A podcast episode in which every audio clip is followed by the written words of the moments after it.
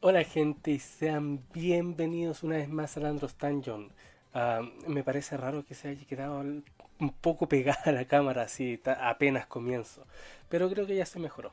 Eh, esta es la cuarta entrega del podcast del Andros Dungeon. Ya llevamos un mes, amigos míos, un mes de podcast eh, hartos, con, tomando en cuenta que usualmente estos proyectos que yo hago mueren al nacer mueren muy pronto. Pero por suerte esta vez no. Esta vez este podcast está para mucho. Eh, vamos a revisar algunas noticias de la semana. Básicamente esta semana no estuvo muy movida que digamos. Eh, pero de que hay noticias las hay. Algunas buenas, algunas idiotas, algunas malas. Pero eh, de que hay noticias las hay. Lo que sí me gustaría es que ya desde el próximo capítulo del podcast agregar así un tipo de sección de amigos míos, eh, noticias que, no sé, estrafalarias de la semana, noticias jueonas, noticias, eh, ya sabes, impresionantes en la semana. Eso me gustaría hacer, un pequeño segmento en el podcast. Eh, llegó la primera persona, leo el comentario y dice, de momento Batman 3 Jokers ha dejado cosas claras y sigue sin responder a la duda o aún no se sabe si eso de 3 Jokers hasta qué punto será canon. Bueno, eh, precisamente yo apenas termine esto voy a empezar a grabar los videos de, eh, ¿cómo se llama? Eh, de Batman, porque de hecho ya escribí así como algún tipo de guioncito. tengo dos videos pendientes por hacer, grabar y editar, que ya los tengo listos en, en cuanto a guion, que uno vendría a ser de Joker Wars y el otro de Tres Joker. Debo decir que la saga de Tres Jokers me decepcionó mucho. Es decir, weón, llevamos cuánto, dos o tres años esperando esto. Este gran culmine de la historia de Batman, donde sabríamos por qué Chuch. Ya de por sí, weón, la, la trama de, de, que hay tres Joker era algo idiota. Eh, personalmente nunca me llamó mucho la atención. Pero igual como que te vinieron inflando con eso durante dos o tres años. Eh, me parece raro porque eh, desde el número 96 al número 100 o 101 está la saga de Joker Wars. Una saga que realmente me impresionó bastante. Bueno, sabéis que últimamente lo que ha tenido DC es que te tiran sagas, arcos muy buenos, muy geniales y que empiezan así arrasando con todo, pero que te, tienen finales de mierda eh, Metropolis Doom, eh, Héroes en Crisis, eh, El Año del Villano, ah, puta, no sé, Efecto Leviatán. Bueno, elige tú las últimas sagas que desde que empezó a revivir DC se ha ido por los suelos, amigo. No hacía algunas sagas aparte que irónicamente no son canon, como Mr. Miracle o el tercer volumen del tío Sam y los Freedom Fighter. Esas weas son una maravilla. Eh, Green Lantern Legado, eh, Green Lantern Legacy, eh, no, ¿cómo se llama el, Green Lantern de la negrita esta que está perdida en el espacio? Ese también es bueno. Entonces, debo decir que Joker Wars me impresionó harto, me dejó muy buen sabor de boca. sí queda como el típico puta, quedó vivo, ¿cachai? Porque ya en esta en este en este cómic al final te muestran así como ya este es el cómic en el que Batman va a matar al Joker y al final Joker queda libre y con unas lagunas morales por así decirlo de parte de Batman que que ah, y bueno algunas lagunas argumentales porque en los nuevos 52 en Endgame cuando Joker y Bruce Wayne pelean cuando se supone que se iba a resolver todo esto de una vez por todas, como muchas veces, al Joker le quitan un ojo. Yo recuerdo que al Joker, weón, Batman le tira el Batarang en el ojo, en el último, en la última pelea, y le vuelan el ojo al Joker. Y ahora Harley Quinn le vuela el mismo ojo al Joker. Entonces, claro, ahí hay varias lagunas en Joker Wars, pero a lo que voy es que me impresiona que Joker Wars, que a pesar de ser una saga que estuvo bien en la palestra en los últimos números de Batman, eh, fue mucho, pero mucho mejor al evento de los tres Joker que se supone que ese iba a ser, ¿cachai? Ese iba a ser el culmine de dos o tres años de espera. Eh, tres Joker, weón, es predecible. Como que todos sabemos, sabíamos lo que iba a pasar que tiene estos finales tan de mierda de que al final todo termina igual que empezó, ¿cachai?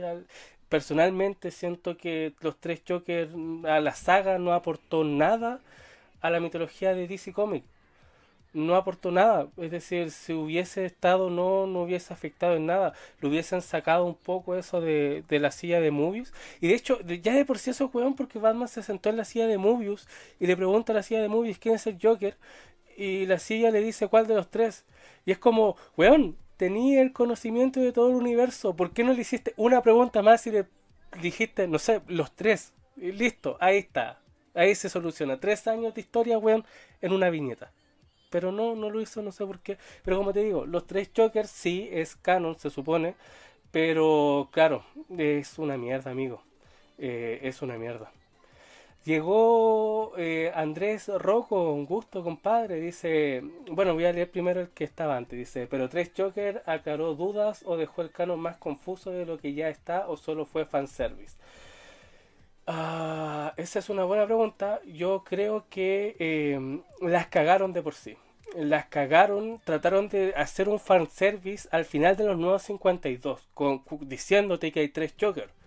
Yo creo que ahí la cagaron y cuando salió la saga de tres Jokers simplemente quisieron arreglar la cagada que se habían mandado. Como que hablaron de más los nuevos 52 diciendo que habían tres Jokers y ahora llegado el momento fue como chucha. Está, no, tenemos a estos hueones esperando por tres años y todos sabemos que no pueden haber tres Jokers porque yo quería uno solo, así que tenemos que solucionar esto de alguna forma. E, eso yo creo que fue lo que pasó internamente en DC Comics. Pero sí, fue una mezcla entre fanservice y tratar de arreglar un cagazo de los nuevos 52. Dice Andrés Rocco, cuando DC Omniverse salga, ¿qué historias esperan? ¿Qué crees que DC tomó una buena decisión al hacerlo? Eh, Omniverse, lo que viene después de... Ya, lo que pasó con eh, Death Metal a mí me parece que fue una historia increíble en ese sentido, en el que ya dejamos este multiverso que nos dio la crisis infinita, porque eh, hablemos canónicamente, en un principio se supone que eh, había un omniverso, ¿cachai? Había un universo de infinitas posibilidades. Y ahí empezaron a surgir los Elseworlds, versiones como el clavo, versiones como el caballero Kalel, como el Batman que era vampiro, como el Batman que estaba en el mundo de Lovecraft, como, bueno, había muchas, pero muchas versiones, había muchos cómics en Elseworld que fueron, weón, bestiales, pero de que después de la crisis infinita, eh, que decidieron que este universo, eh, bueno, después de la crisis en Tierras Infinitas, este universo desapareció y quedaron dos tierras, la tierra de materia y la de antimateria, que es la en la que estaba el sindicato del crimen. Y después de esto pasó la crisis infinita en la que se decidió que iban a dejar 52 mundos. Entonces decidieron cuáles iban a ser esos mundos y cuáles no. Estos igual cambiaron después del Flashpoint. Pero al elegir solamente 52 mundos dejaron afuera a muchos cómics Elseworld que personalmente me gustaron mucho, como La maldición que cayó sobre Gotham, que es un, Batman weón, muy a lo Lovecraft. ¿Cachai? Eh, sale un weón que te dicen que no es Cthulhu, pero tú lo veís, weón, es Cthulhu. ¿Cachai? Batman peleando contra un Cthulhu que no se llama Cthulhu. Entonces, en ese sentido yo creo que eh, Death Metal fue la raja porque te dijo, claro, nosotros tenemos un multiverso que son 52 tierras, pero es un multiverso y hay muchos multiversos más. Y estas weas de crónicas del multiverso oscuro o historias del multiverso oscuro eh, fueron bestiales, amigos. Por las chuchas que tiraron buena historia en esa wea. Ahora se supone que están sacando así como la segunda versión y se espera una tercera temporada de crónicas del multiverso oscuro. Esa weá, weón. Puta que fueron buenas historias por las chuchas. Eh, creo que podría ser un podcast, un capítulo especial de podcast solamente hablando del multiverso oscuro. Personalmente, creo que mi favorita fue la de... tengo dos favoritas. Una que fue la de Blue Beetle, porque me encanta el personaje de Blue Beetle, un, mi superhéroe favorito después de Mr. Miracle, en la que no lo mata eh, Maxwell Lord y el weón se vuelve como malo y empieza a consumir el mundo y al final se da cuenta de que Maxwell Lord tenía razón. Esa weá la encontré bestial. Y la segunda que fue cuando Sinestro toma la batería blanca y en vez de distribuir el poder a la Liga de la Justicia como se vio originalmente y que pelearon todos contra Necron para sacar al antimonitor de la linterna negra, se quedó él solo con la energía de la linterna blanca y ganó Necron y devastó todo por culpa de, de, de, insensatez de Sinestro. Yo creo que esas fueron mis dos favoritas. No sé ustedes, díganlo en el chat. Pero eh, sí, weón, el multiverso fue, el omniverso fue una de las grandes cosas que, que les tengo mucha fe de lo que viene de, de Death Metal. Porque esta weá de Future State, que se supone que van a ser las consecuencias del Death Metal, no le tengo mucha fe, la verdad. Eh, por cierto, y no lo tengo en las noticias, pero creo que lo voy a mencionar en el video reseña de la temporada 5 de Supergirl. Se supone que CW ya tiene su Trinidad, porque tiene al Superman, que es el Superman que conocemos de la saga Supergirl, que por cierto, eh, la próxima temporada es la última, ya se canceló Supergirl. Eh, el segundo es Batwoman, pero la Batwoman nueva, la negrita. Y el tercero, eh, circulan muchos rumores muy fuertes de que van a sacar una serie de Wonder Woman, pero de la Wonder Woman del Future State, esta Wonder Woman amazona de Brasil. Y dicen que va a tirar su trinidad de CW con este Superman, esta Batwoman y esta, esta Wonder Woman de brasileña. Personalmente, weón, CW ya me tiene chato también, amigo. Eh, una de mis series favoritas de CW era Black Lightning. Puta que me gusta Black Lightning. Y la cancelaron. ¿Y por qué la cancelaron? Para hacer la maldita serie de Painkiller. El personaje más pesado, desagradable y victimista de todas las series, más allá de superhéroes. Eh, el weón más penca, weón, de, todos porque ese weón no es malo porque le, envenenaran la mente. No, ese weón tuvo poder y él decidió ser un villano, ¿cachai? Y después andaba victimizando y la weá. Eh, Painkiller no me gusta. Y de hecho no me gusta el actor.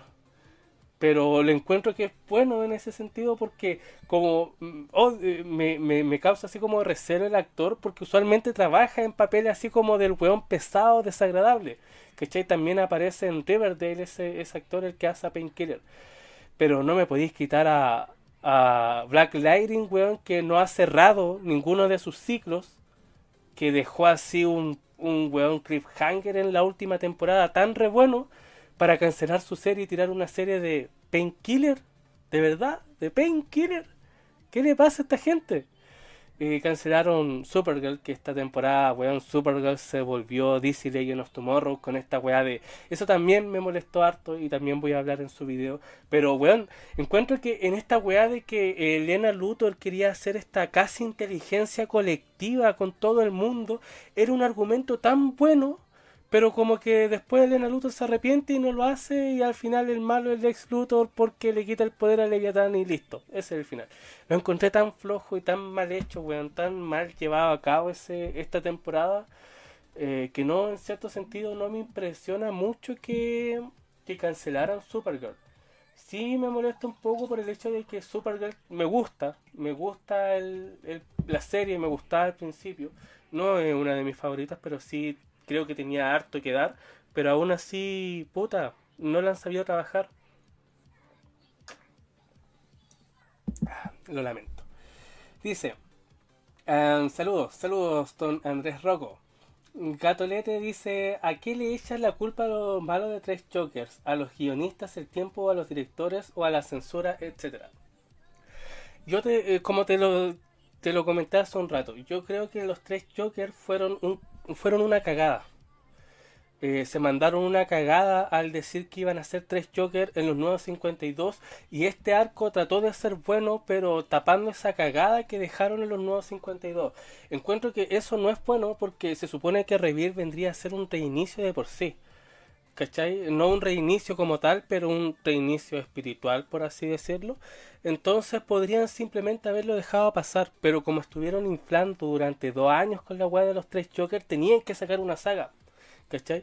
Creo que trataron de hacer lo mejor posible, pero lo mejor posible enfocándose a que todo quedase igual como en un principio.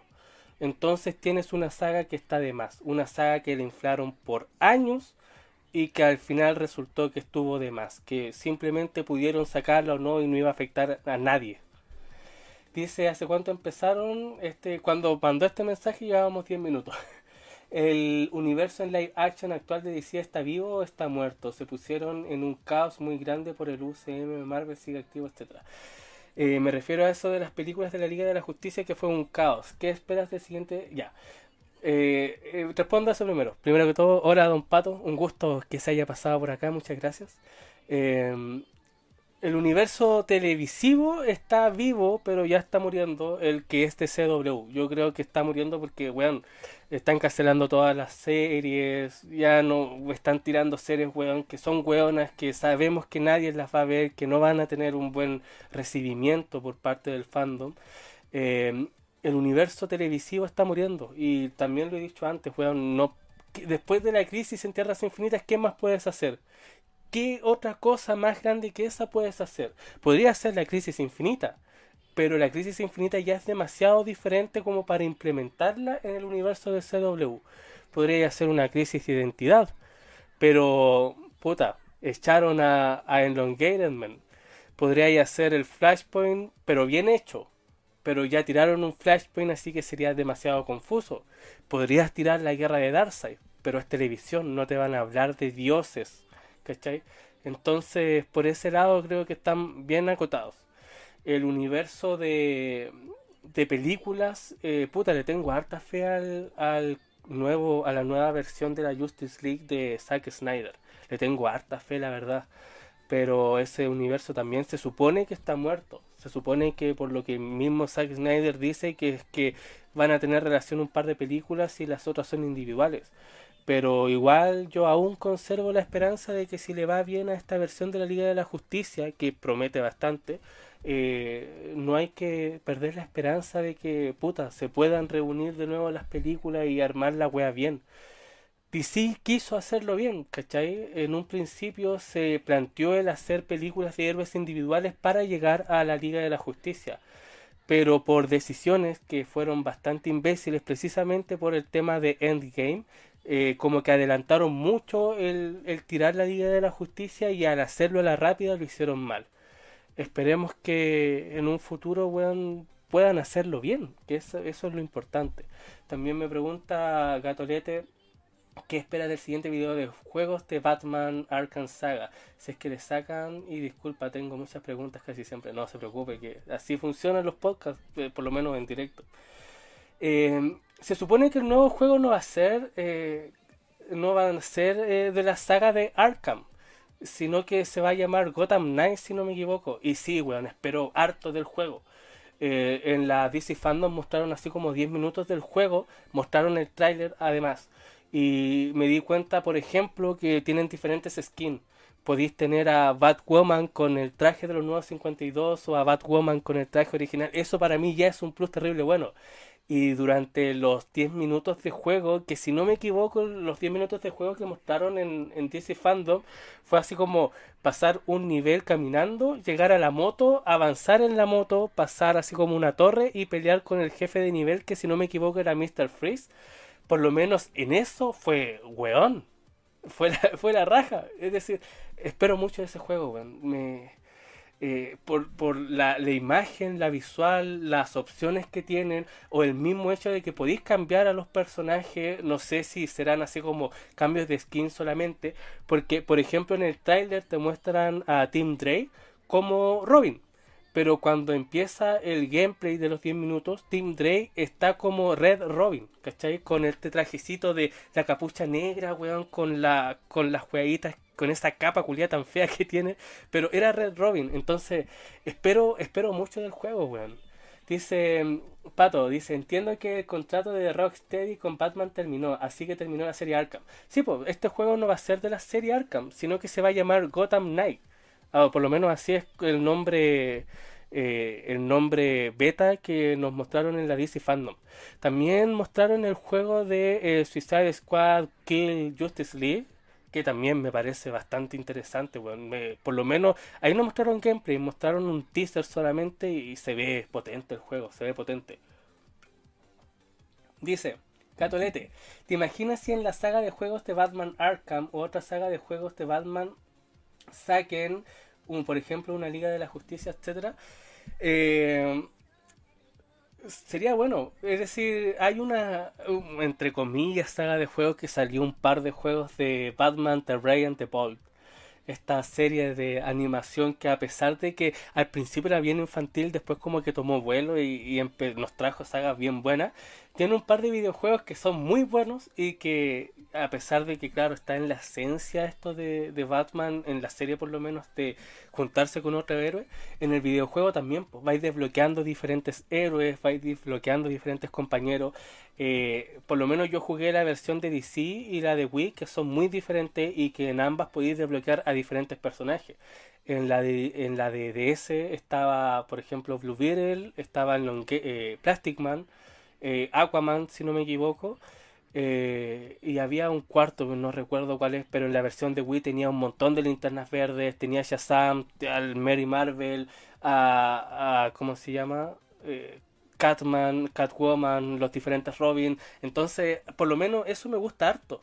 Sobre todo en juegos así como de superhéroes, una de las cosas que me llama más la atención es poder ir desbloqueando diferentes personajes y utilizarlos dependiendo de sus poderes. Creo que por eso también me gusta harto los juegos de Lego de superhéroes. Porque ahí podía ir desbloqueando así como excesivamente a muchos superhéroes y ocupar sus poderes como corresponde. Eh, no sé, por ejemplo, desbloquear a Flash y Flash sale corriendo como weón, o desbloquear a Superman y el weón puede volar, igual que Martian Manhunter. No así, no sé, Canario Negro, que Canario Negro no es muy útil en los juegos de, de, DC Lego.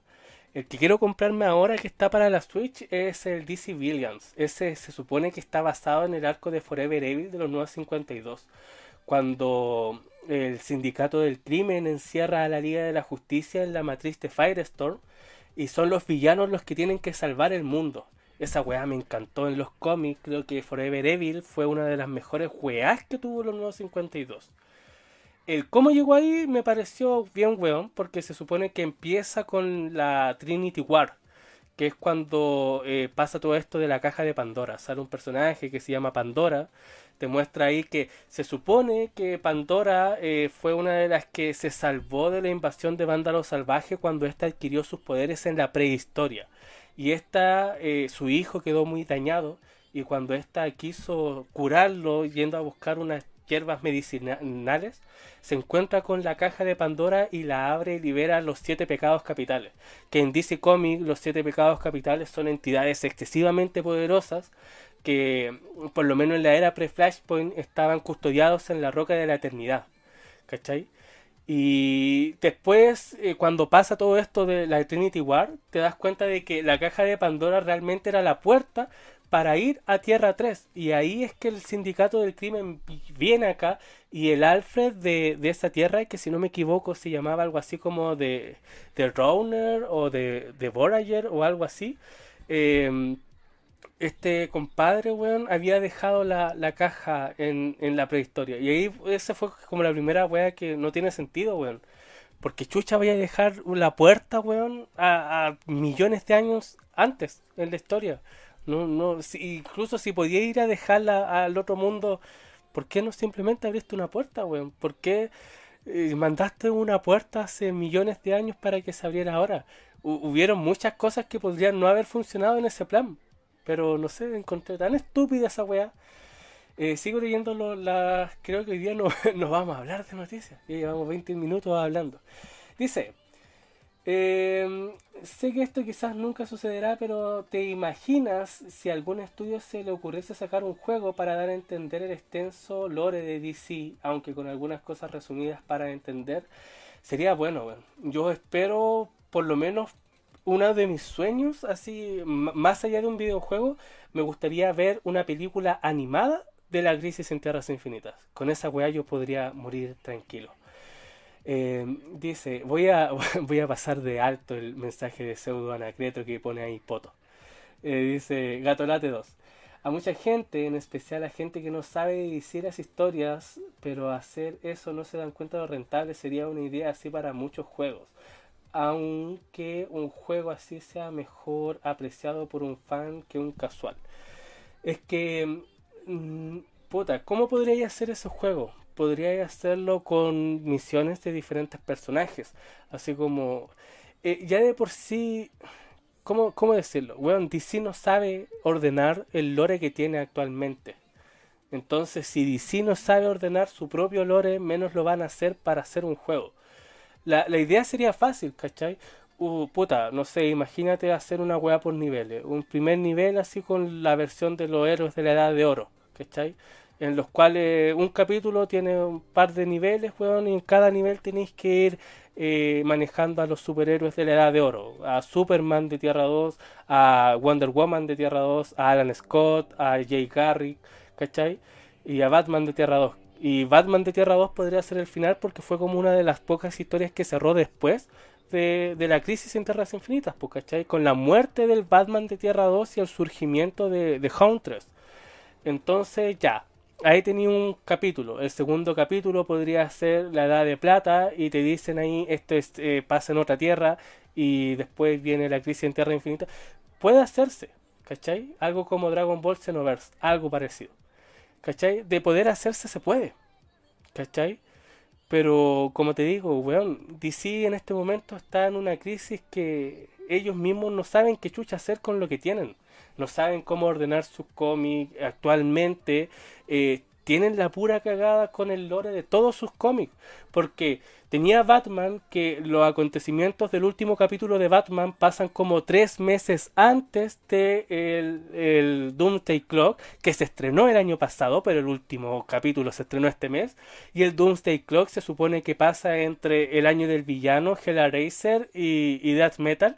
No se sabe cuándo, pero por ahí pasa y que la Liga de la Justicia número 40, la Liga de la Justicia de este mes se supone que pasa eh, poco antes de Death Metal, pero después de eh, Doomsday Clock. Y el Superman que pasa ahora se supone que pasa después de Death Metal, pero en paralelo a Action Comic, pero Action Comic pasa antes de Death Metal. Entonces no sabéis qué chucha pasa, ¿cachai?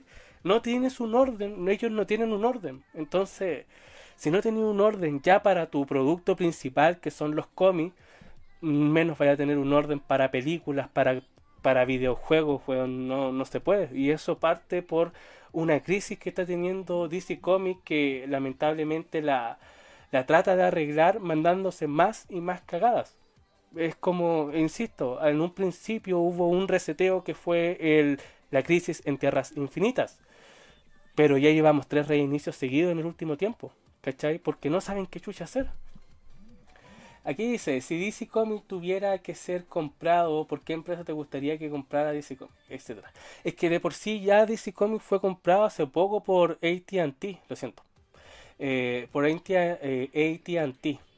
AT&T compró eh, una de las, creo que es la empresa de telecomunicaciones más grande del mundo y ATT no está ni ahí con seguir haciendo cómics. De hecho, por eso es que esta versión de Digital First que están sacando actualmente eh, está teniendo tanto impulso por parte de DC Comics porque estos weones no quieren eh, seguir eh, publicando cómics por lo menos en papel. visto de un punto de vista empresarial, eso tiene sentido por el hecho de que Birds of Prey, que fue un desastre en taquilla, Aún así esa película reunió en un mes lo que reúne todos los cómics en papel en un año. La gente ya está comprando poco cómic. Eh, y está optando más por el tema digital.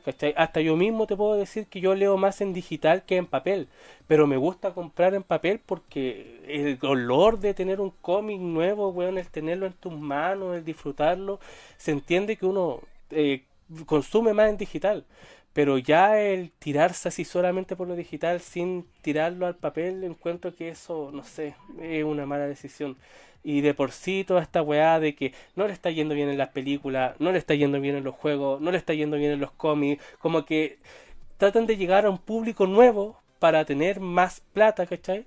Y no les resulta, y al tratar de llegar a un público nuevo, al tratar de penetrar en nuevos mercados, dejan de lado al público que ha estado fiel por años Lo hicieron con los nuevos 52, que los nuevos 52, antes de los nuevos 52, eh, también lo he dicho antes, teníamos capítulos completos en los que solamente era Flash y Linterna Verde tomándose una cerveza.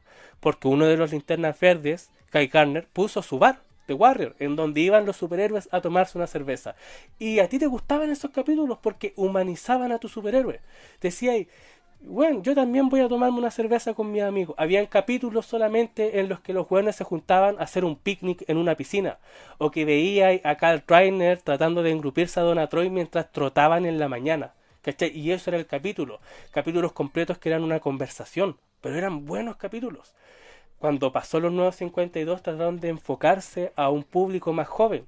Y ahí la weá fue acción tras acción tras acción tras acción. Weá que se mantiene hasta hoy día. Entonces terminaba ahí una saga, weón, combos por aquí, explosiones, weón, colores, toda la weá, vamos a la siguiente saga, la misma weá, vamos a la siguiente saga, más pelea, más pelea, vamos a la siguiente saga. Actualmente murió Alfred, uno de los personajes más importantes en Batman, murió, ¿cachai? Y, y eso, y a nadie le importó. ¿Cachai? Claro, sacaron una versión aparte de Penny World Rip, que me vaya a disculpar, pero esa weá valió callampa. Pero uno se esperaría que por último hubiese un capítulo en Batman enterrando a Alfred, siendo que el weón fue tan importante para él. Pero como está acción tras acción tras acción, puta, murió Alfred, ya sigamos para adelante con más acción.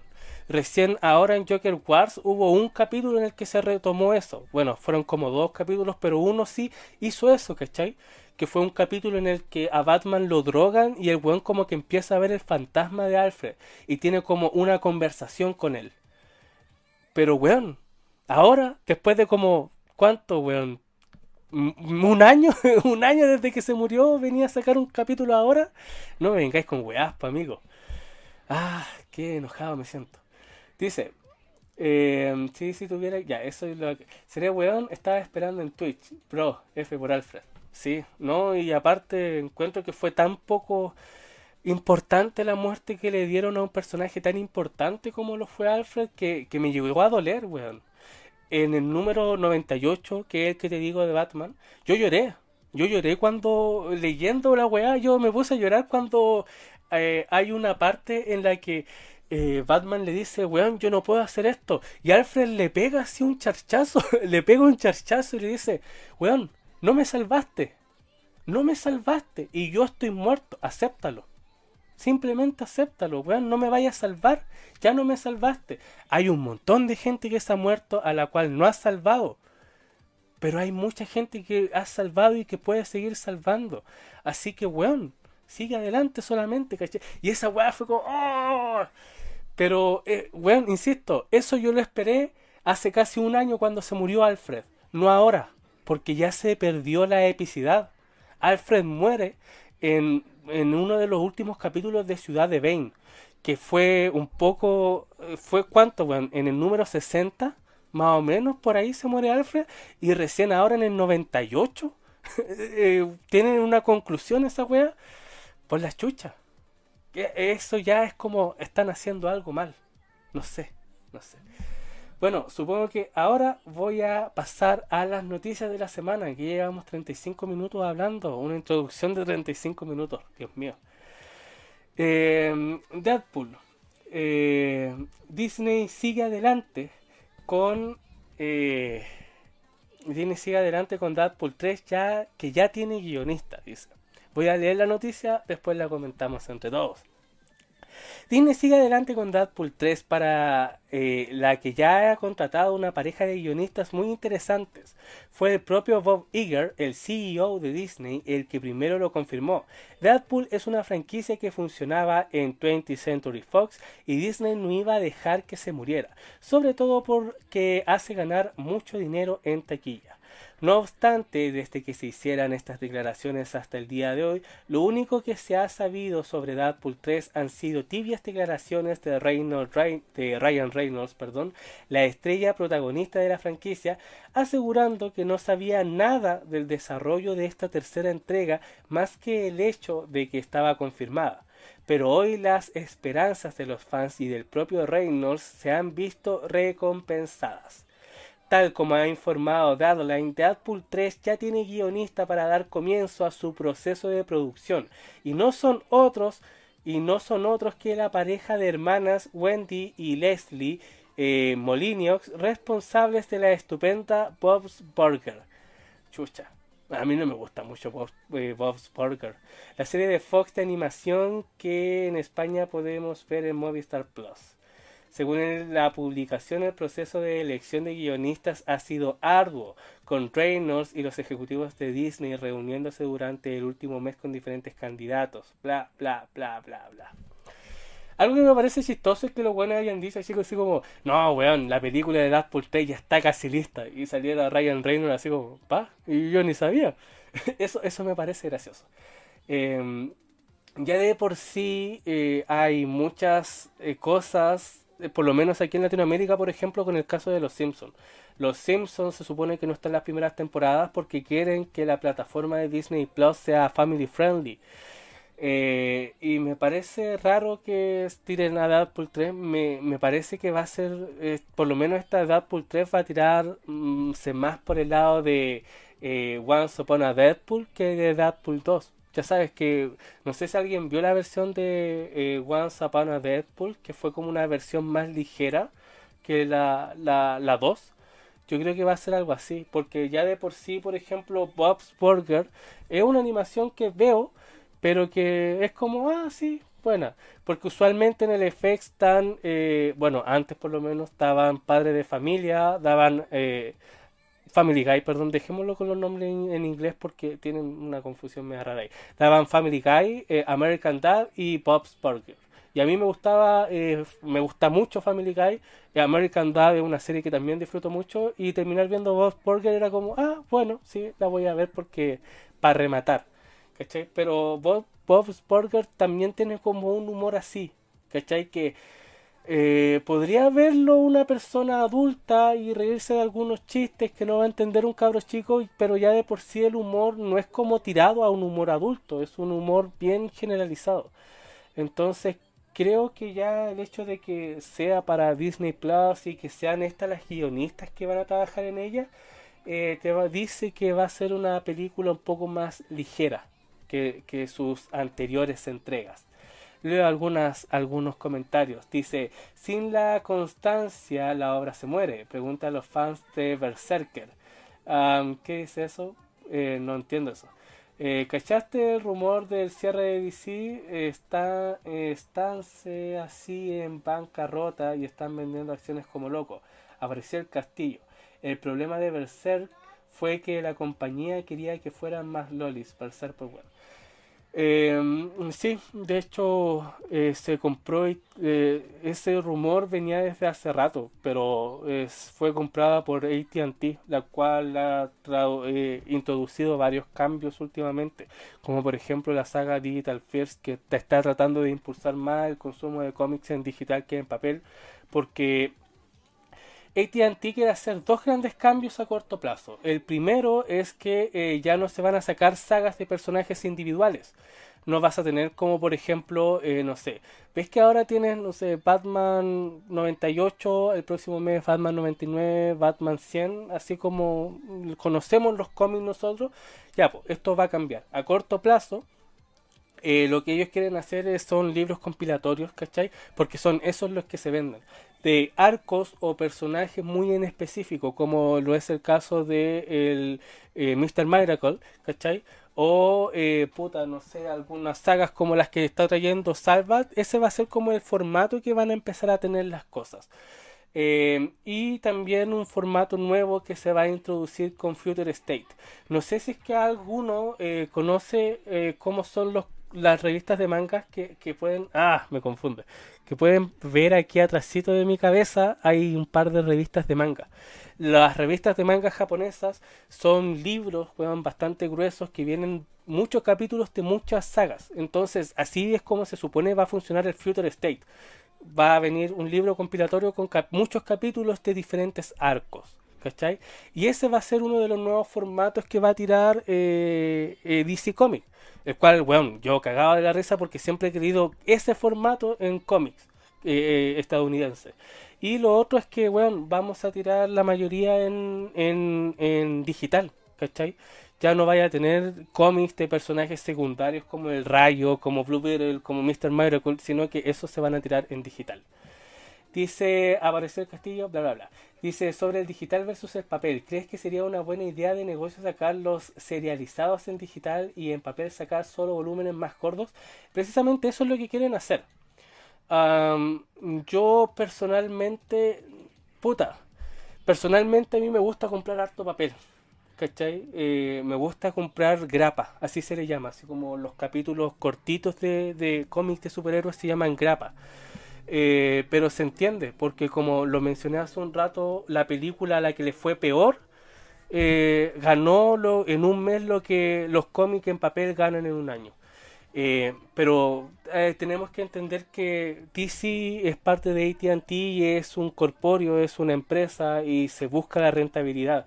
Así que desde un punto de vista empresarial, rentable, es una excelente idea a pesar de que a muchos les moleste y que a muchos nos duela, por ejemplo, que ya no van a haber grapas, eh, tirar los cómics así es una excelente idea y es una idea sumamente rentable por el hecho de que hoy en día eh, uno compra grapas como, puta, ya voy a comprar esta weá, ¿cachai?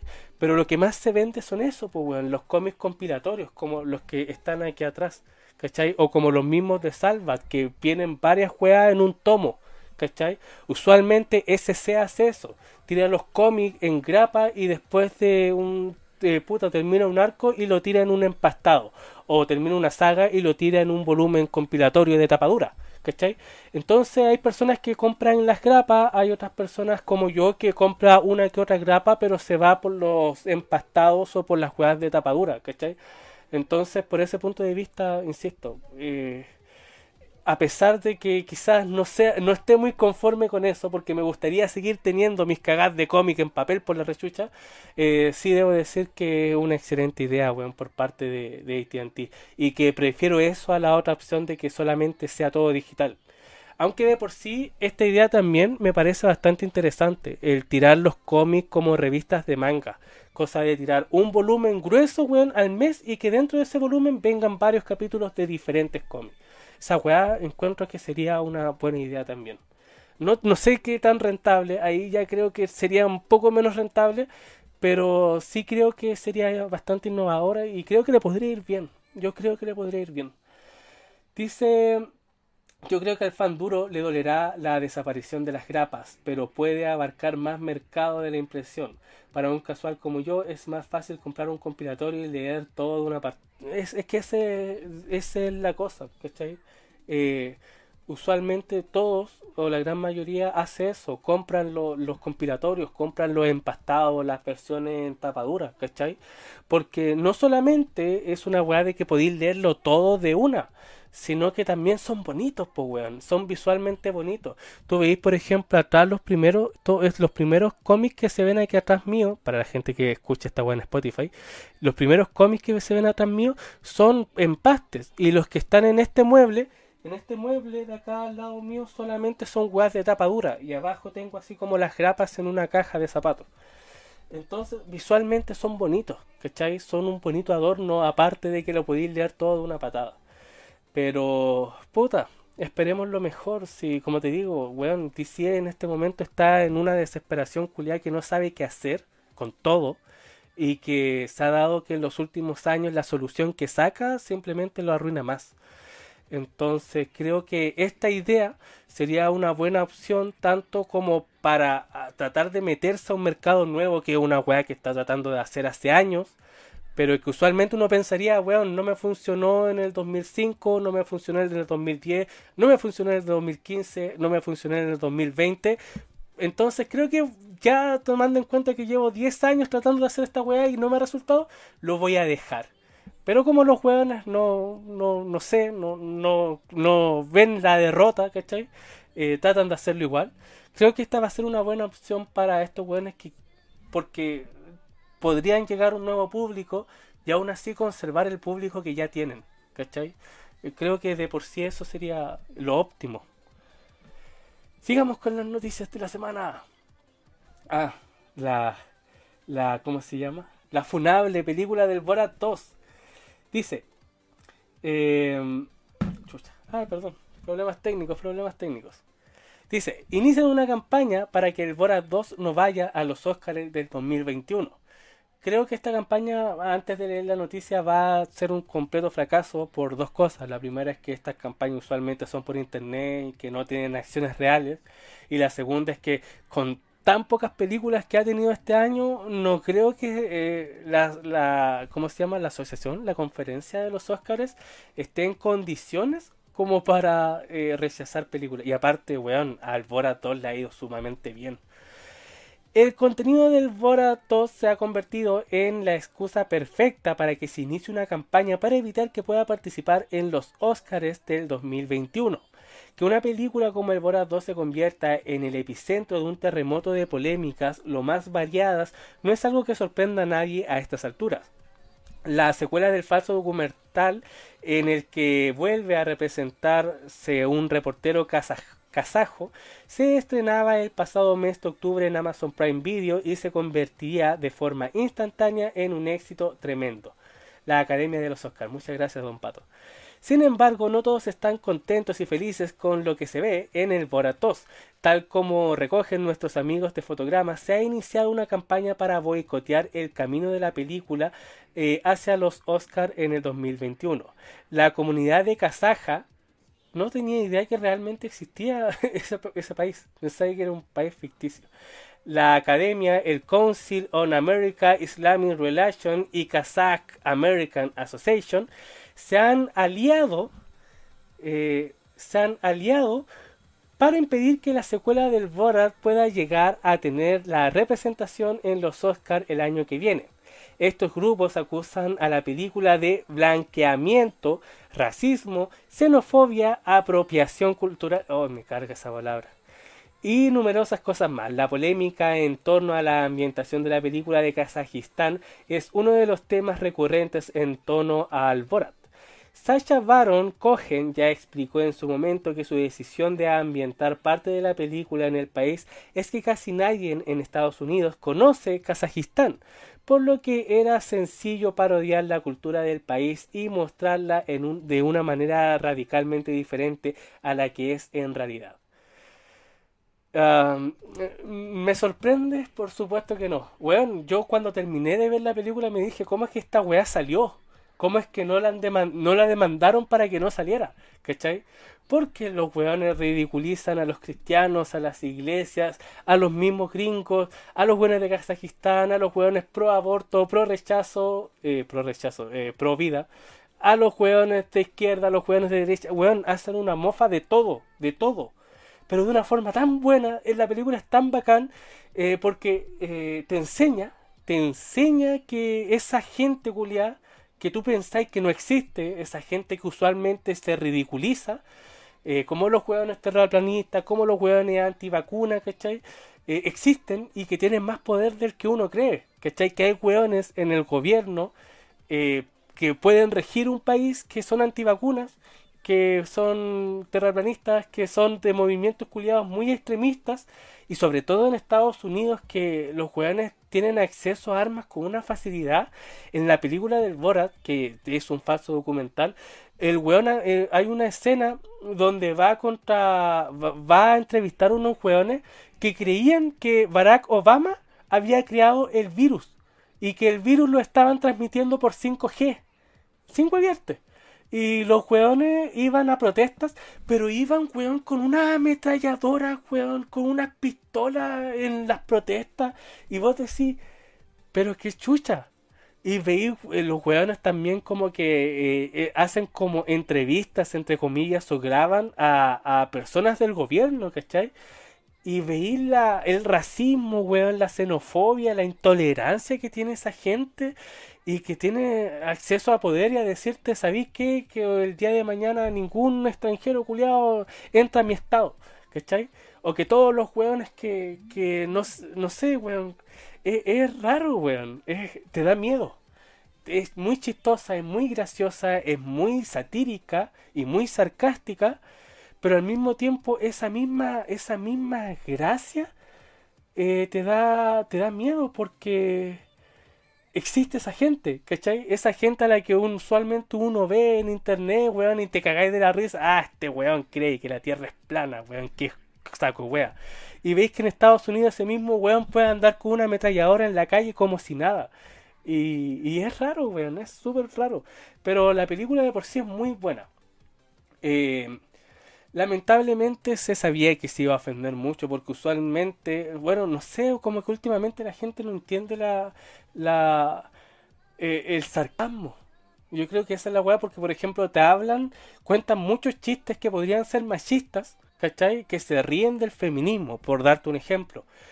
Pero cuando termina el chiste y tú te, tú, te cagáis de la risa, te quedáis con ese mensaje de, weón, tiene razón, ¿cachai? Así como que ya está bien, esa weona que es feminista y que se están burlando, tiene razón y uno queda como weón porque uno muchas veces, esta película te muestra que muchas veces uno no te dais cuenta cuando soy un racista culiado, no te dais cuenta cuando soy un machista de mierda, no te dais cuenta cuando soy un xenófobo, un weón, ¿cachai? Entonces eh, hay mucha gente que yo creo que se ofende por eso, porque usualmente uno reside en su hipotético intelectual, ¿cachai? En esa versión, ese hipotético en el que tú decís, te preguntan a ti, no sé, oye, si viera ahí un perrito, weón, del que están, eh, tres weones le están pegando un perrito, ¿vos lo defenderías? Sí, de más. Y yo creo que todos dicen que sí, porque ese es tu hipotético ese es el tú hipotético que vive en tu cabeza, el weón que salva el día.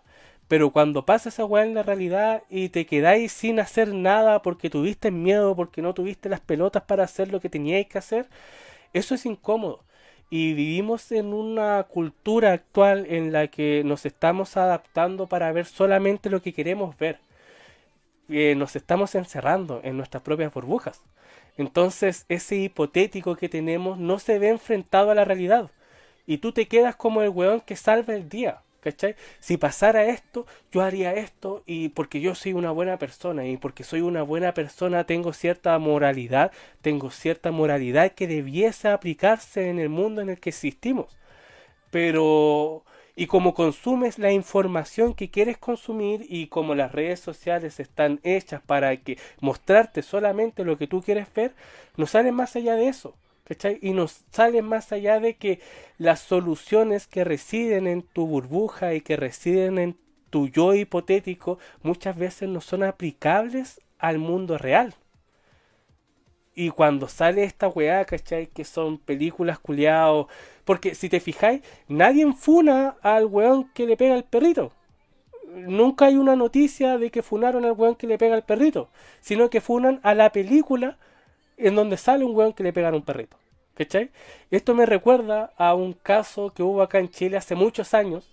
Mm, había una telenovela que estaba ambientada en Valparaíso. No recuerdo cómo se llamaba pero una vez salió la actriz que salía de villana en esa telenovela eh, diciendo que un día fue a comprar al supermercado y una señora la pescó y le sacó la chucha. ¿Cachai? ¿Por qué? Porque ella era mala, ¿cachai? Porque ella le estaba haciendo la vida imposible a la protagonista de la telenovela. Entonces, esta señora que le pegó a la actriz no se dio cuenta de que ella era una actriz, ¿cachai? Ella, eh, por alguna razón, como que pensó, se me imagina a mí que pensó que la actriz era igual de mala que su papel en la, en la telenovela. Y eso es lo que me pasa, eso es lo que veo hoy en día, ¿cachai? Que más allá de ver que la weá es un chiste para reírte y que es una sátira que weá de todavía que existen, eh, simplemente te ofendí. Porque no sabes distinguir entre el humor y una, una weá seria, ¿cachai? Incluso siendo que una wea seria, prefieres dejar las huevitas abajo de la alfombra a decir que aún hoy en día existen. Eh, creo que era Mar Paraíso, pato. Creo que era. No, no recuerdo bien, pero sé que era una wea ambientada en, en, Valparaíso. Creo que la daban en el 13. Entonces, por ejemplo, sabemos que hoy en día existen aún casos de violaciones, ¿cachai? Pero eh, se prefiere parar esa weá abajo de la alfombra y tratar de que nadie hable de violación y weás, ¿cachai? Porque eh, por lo mismo, queremos ser una sociedad pura y pulcra que no tenga ese tipo de weá y que alguien venga a satirizar la violación, que ni siquiera se satiriza la violación de por sí, porque los chistes usualmente hoy en día, o todo este humor, o todas las películas, ni siquiera van al acto de violación, sino al cómo las herramientas jurídicas y las herramientas que debiesen proteger a una persona para que esto no pase, no funcionan, ¿cachai? Pero también ahí va la cosa. Tenía una película donde sale un machista y que toda la película fue un machista el weón y al final se da cuenta de que fue un machista culiado y se dice, weón, fui terrible, weón, eh, quiero cambiar. Eh, y eso debiese ser un mensaje bueno, pero esta gente la trata de, de, de ¿cómo se llama? de funar, por así decirlo, porque el weón era machista en la película, porque en la película salió un machista. Entonces, más allá del mensaje de decir que ese weón tenía, estaba mal, ¿cachai? De que debió haber cambiado, eh, simplemente lo vamos a, a, a, tirar de lado, weón. ¿Por qué? Porque sale el machista. Y esto pasa para los dos lados. ¿Cachai? Eh, weas que no nos gusta que salen en una película, eh, simplemente nos quejamos y la funamos y toda la wea, independiente de que al final de ella te dé el mensaje de que esa wea estaba mala o si esa wea está buena, pero solamente con hablar de eso, eh, puta, se transforma en algo funable. Y es eh, una wea tan cíclica, yo lo veo tan cíclico, porque encuentro que las personas hoy en día están actuando igual que hace 50 años. Porque hace 50 años nadie podía decir nada, eh, teníais como una visión muy estricta de cómo se tenía que comportarse una persona dentro de un parámetro social, ¿cachai? Eh, lo que era una relación, lo que era estar en casa, lo que era ser un hombre y lo que era ser una mujer, lo que era la sexualidad, todo eso era muy delimitado. Lo que era la iglesia era muy delimitado, ¿cachai? Y la gente se tenía que mover en ese espectro social, esos espectros emocionales, esos espectros sociales que eran delimitados a cagar y que usualmente uno se sentía reprimido por la propia vida que uno mismo elegía vivir, ¿cachai? Pero llegaron los 80, los 90, los 2000 en los que nos salimos de ese parámetro, en los que la sexualidad ya no era un tabú, sino que era una weá normal, en la que, weón, no era necesario ser heterosexual para que la gente te viese bien. Claro, aquí en Chile, que somos un país medio retrógrado, aún así se ve mal, pero salieron los homosexuales, salieron las lesbianas, salieron los weones no binarios, todas las weas que allá ellos lo que quieran ser, ¿cachai? Pero esas weas que antes no se veían porque los weones básicamente te lapidaban, empezaron a verse. Ese weón que antes era ateo, pero no lo decía porque tenía miedo de decir que era ateo porque vivíamos en Latinoamérica. Y Latinoamérica siempre ha sido un, un pseudocontinente muy religioso, ¿cachai? Muy tirado a la cristiandad. Eh, no lo decía porque, weón, la iglesia tenía mucho poder y las personas creían mucho en Cristo. Entonces que un weón era, fuese ateo era muy mal visto. Era muy mal visto una madre soltera. Y cuando pasamos eso, empezamos a tener más diversidad. Las madres solteras podían trabajar. Ya no era visto que una madre fuese soltera, ¿cachai? Porque antes, ah, esta weón andaba maraqueando, Y eso se decía. Y, ay, estos fletos, weón, y todo era, era menospreciable. Y ahora estamos volviendo a lo mismo. Como que probamos esa libertad, nos gustó tanto esa libertad, pero individualmente cada uno quiere moldear esa libertad para que esté de acuerdo con uno mismo. Entonces, hoy en día, eh, si eres religioso, eres terrible, weón. Eh, básicamente ese es el mensaje. Lo que, en vez de decirte, weón, avancemos hacia adelante y si tú crees o no crees en una religión, está bien, es juega tuya. No. Ahora, si tú decís que soy religioso, eh, ay, no, pero es que los curas y los cristianos y la weá, ¿cachai? Y es como, weón, estáis haciendo las mismas weas por las que te quejáis que simplemente es poner etiquetas, que simplemente es eh, tener prejuicios con la gente. Lo mismo pasa con eh, la sexualidad. La sexualidad que antes era muy restringida y que pasó a tener una connotación más libertaria, eh, ahora también se está restringiendo. No, pero es que esa weá eh, cosifica a la mujer. No, pero es que esa weá es machista. ¿Cachai? Entonces se va restringiendo la sexualidad a como estaba antes. Lo mismo pasa con mucha gente que dice. Eh, cuando veía estos weones que dicen así como, ay, este weón es hetero. Eh. Y tú pensáis que es un meme, pero hay gente que es así. ¿Cachai? Y de a poco son más. Entonces, básicamente, nuestra sociedad que entre comillas, dice querer una diversidad donde todos se sientan a gusto, está dándote límites sociales en los cuales tú te puedas mover. Y básicamente te está poniendo las mismas restricciones que te pusieron hace 50 años sin darse cuenta. Ojo, eh, con esto quiero, no quiero decir que, que esté bien así como el otro lado, porque encuentro que los dos lados están mal, ¿cachai? Eh, porque, weón, ahora no sé si alguno sabrá, pero van a tirar el, entre comillas, bus de la libertad de nuevo. De nuevo, pues, weón. Como que eso igual te dice, puta, la sociedad culiada. eh, weón, ¿qué le importa que un weón sea homosexual o, o, heterosexual o qué sé yo, weón, que le guste masturbarse con ventiladores, weón? Cada uno con sus gustos culiados. Eso no debería afectar a, la, a su comportamiento en el cómo vive. ¿Cachai? Como bien dicen por ahí, mi libertad llega hasta donde empieza la libertad del que tengo al lado. Y mientras su libertad no me cause problemas a mí, yo no veo el mal, ¿cachai? Y yo no he visto que su libertad de expresión, su libertad de elegir su sexualidad, bueno, más que elegir de poder elegir decir su sexualidad, eh, me afecte en algo, ¿cachai? Pero este grupito de weones que quieren, que van a traer el bus de la libertad es como... Ah, y, esa weá es provocación pura. Lo hacen solamente para provocar. Porque uno ya tiene su, su punto de vista claro, ¿cachai? Yo, por ejemplo, eh, no tengo nada en contra de los homosexuales y me parece súper bien que los weones... Eh, encuentro que hemos sido como sociedad muy injustos con los homosexuales por el hecho de que los homosexuales no se pueden casar y, weón, esta weá de unión civil es vale que llampa, pues, weón, que los weones no pueden, puta, no sé, que no pueden adoptar, que eh, si el weón dice que es homosexual, igual en muchos sectores se le mira mal, ¿cachai? Pero, weón, eh, ya uno tiene su prisma. Entonces yo sé que va a pasar el camión de la libertad y va a decir, puta, son hueones, ¿cachai? Lo mismo que va a pasar un, no sé, un padre con su hijo, ¿cachai? Que los hueones piensen que el bus de la libertad está mal y el cabro chico le va a preguntar, oye papá, ¿qué es esa weá? Y el papá le va a decir, ah hijo, no importa, weón, no pesqué a estos hueones. Y al otro lado, al otro lado del espectro vaya a tener a estos hueones que, que eh, dicen que los homosexuales son del demonio, weón, y van a ver y van a decir, ah, tienen razón. Pero el que pasa un bus no va a cambiarle a nadie su punto de vista. Ningún weón que diga, ¿sabéis qué? Eh, los homosexuales merecen tener los mismos derechos que los heterosexuales. Ningún weón que vea pasar el bus va a decir, ¿sabéis qué? No, weón, tiene razón el bus. ¿Cachai? Nadie. Quizás sí, tomando en cuenta los weones que somos como sociedad. Pero al fin del día esa weá es solamente para provocar.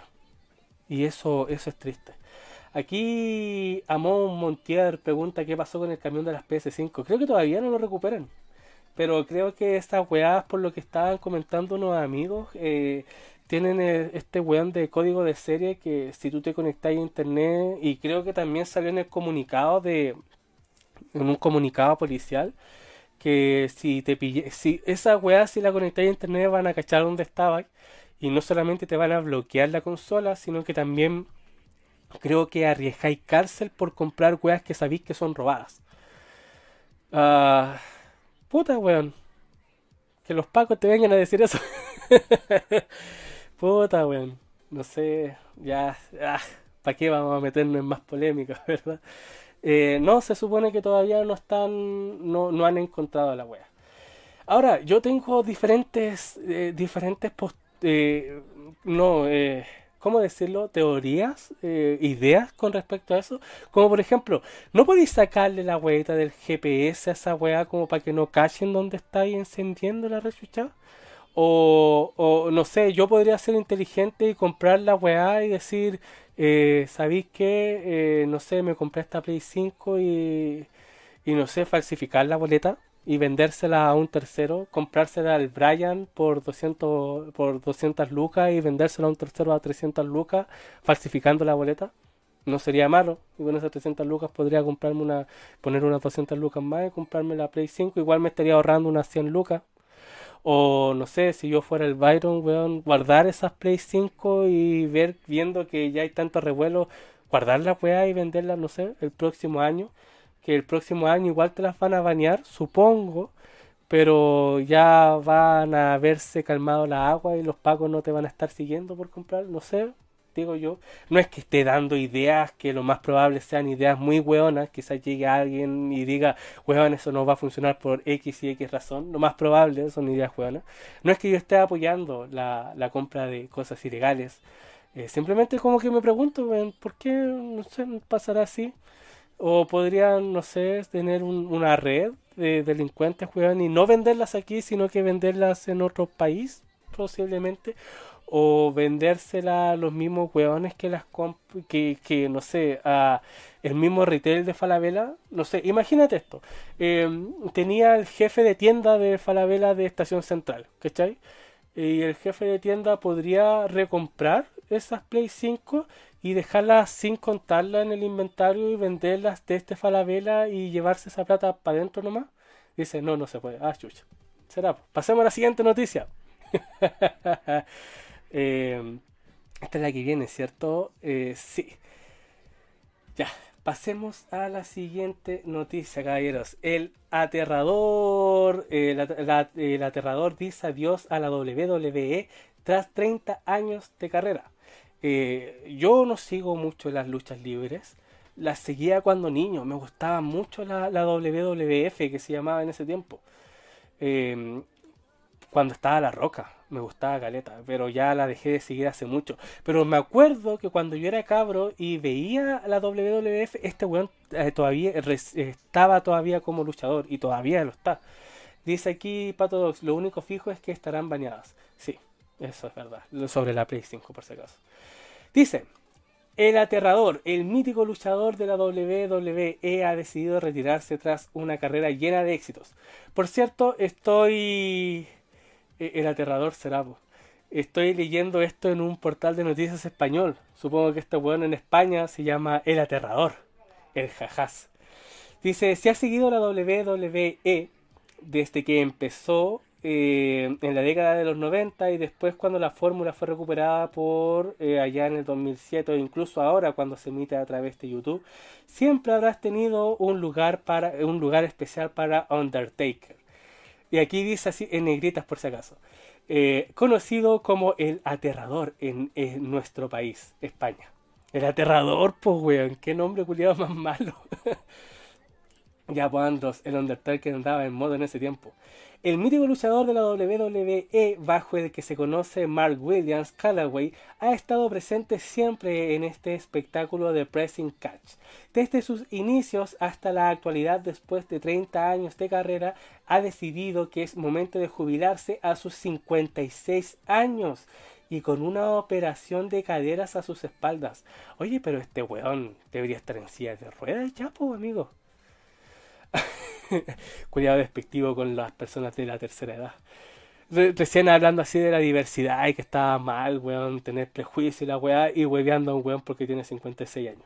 Aunque comenzó su carrera en la WWE como Texas Red, pronto decidió cambiar su nombre y convertirse en eh, The Undertaker el personaje con el que ha triunfado en el Praising Catch y con el que ha conseguido siete reinados como campeón mundial. Pero sin duda, si hay un evento importante en la vida de este luchador profesional es la celebración del WrestleMania, durante el cual desde 1997 hasta el 2013 fue imbatible por todos aquellos que se atrevieron a enfrentarse a él.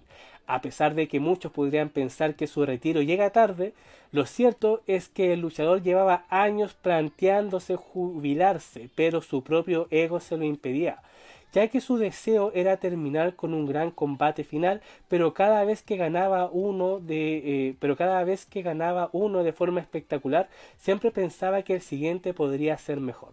No obstante, el siguiente le iba mal y volvía a intentarlo con el siguiente, en un bucle sin fin pero 2020 ha sido su año gracias a los combates que ha tenido que celebrar en la WWE sin público y editados que le han permitido irse a lo grande, incluso estrenando un documental sobre su vida, Undertaker The Last Ride. Puta weón, 56 años, sabéis que eh, siempre, siempre que lo vi me pareció viejo, ¿cachai? Pero no pensé que iba, era tan viejo y que tuviese una, una operación de caderas, pues amigo, esa weá igual te inmovilita caleta en muchas cosas, pero que este weón hubiese continuado peleando, eh, fue como chucha. Le, le ponía el caballero aquí. Eh, y puta, weón, igual, igual esta weá de que eh, quería retirarse a lo grande y vio la oportunidad ahora que están haciendo las weá editadas, me parece un poco, ah, pero aún así creo que este weón fue uno de los grandes, pues weón. y, se, y se retiró. A 56 años, weón, insisto. 30 años sacándose la chucha, literalmente, con una cadera menos, weón. Qué, qué, qué, qué, qué ejemplo a seguir, amigo, qué ejemplo a seguir. Es decir, la próxima vez, weón, que me dé paja levantarme a las 7 de la mañana para trabajar, me voy a decir, este weón peleó, tiene 56 años y seguía peleando sin la cadera. Eh, sin la cadera es un, es un eufemismo, por cierto. Dice, adiós vaquero, me gustaba la WWE tipo 2009, por ahí. Nunca volverá la era Attitude. El Tata debió irse hace 5 o 6 años. Qué, qué particular eh, selección de números, don Pato, porque tiene 56. Debería haber sido entre 5 y 6 años. Ah, ah. Dice, weón, no me imagino un documental de un luchador de la WWE. Yo sí, sobre todo actualmente que están tirando documentales de casi todo. Eh, creo que dos de las grandes cosas que eh, han vuelto con mucha fuerza en el último tiempo son los podcasts y los documentales. Porque los podcasts, weón, nacieron hace muchos años y como que nadie les llamó la atención nunca, murieron por un tiempo y ahora volvieron con mucha fuerza. Y los documentales también, weón, como que actualmente han tirado muchos documentales. Eh, dice, de lo más grande, este weón de Taker se dormía las rodillas porque le dolían para luchar. Él decía que le encantaba la lucha y la gente. ¿No? ¿Y te dais cuenta cómo va terminando el año culiado? Pensábamos que el 2020 podría ser malo porque empezó con las consecuencias y las secuelas del estallido social y después las, ¿cómo se llama? La, la pandemia, después se nos fue eh, Chadwick nuestro querido Pantera Negra. Después casi terminamos con pandemia y ahora se retira Undertaker. Han pasado muchas weas este año, amigo. Realmente han pasado muchas weas este año. Ahora cualquier weón tiene un podcast. Exactamente. Por cierto, mi podcast está disponible en Spotify, amigos míos, por si alguien quiere ir a escucharlo. Creo que no gano ni una weá, pero no sé, está ahí. No me cuesta nada subirlo. Una weá de convertir la weá de MP3 y subirlo. Listo. Entonces, ahí estaríamos con la noticia. ¿Qué es lo que viene? Ah, Transformer. Más noticias de Transformer. Nunca es malo para las noticias de Transformer. Transformer es una saga que me gusta mucho y que lamentablemente no se ha visto bien reflejada en sus series.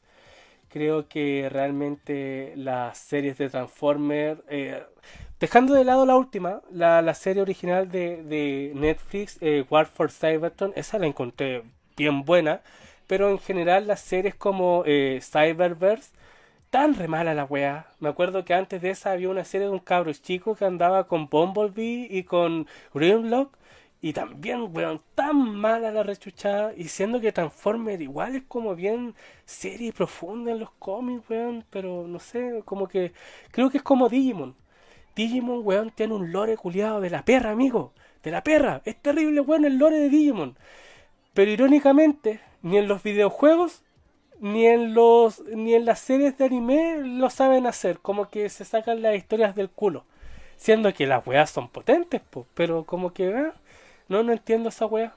No entiendo por qué como que tratan de quitarle tanta seriedad a, las weas cuando las tiran a serie animada. Dice, tú tienes que reemplazar al Undertaker, es tu misión, por lo viejo. Yo tengo 26 años, amigo.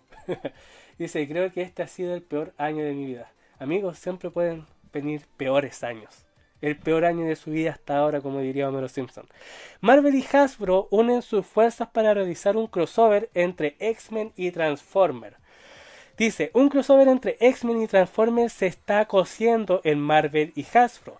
En el, en el, panorama del entretenimiento nos hemos topado con multitud de crossovers de las más peculiares, algo que hemos visto principalmente en el mundo comiquero con los cruces de personajes por poner un ejemplo como Batman y las Tortugas Ninja.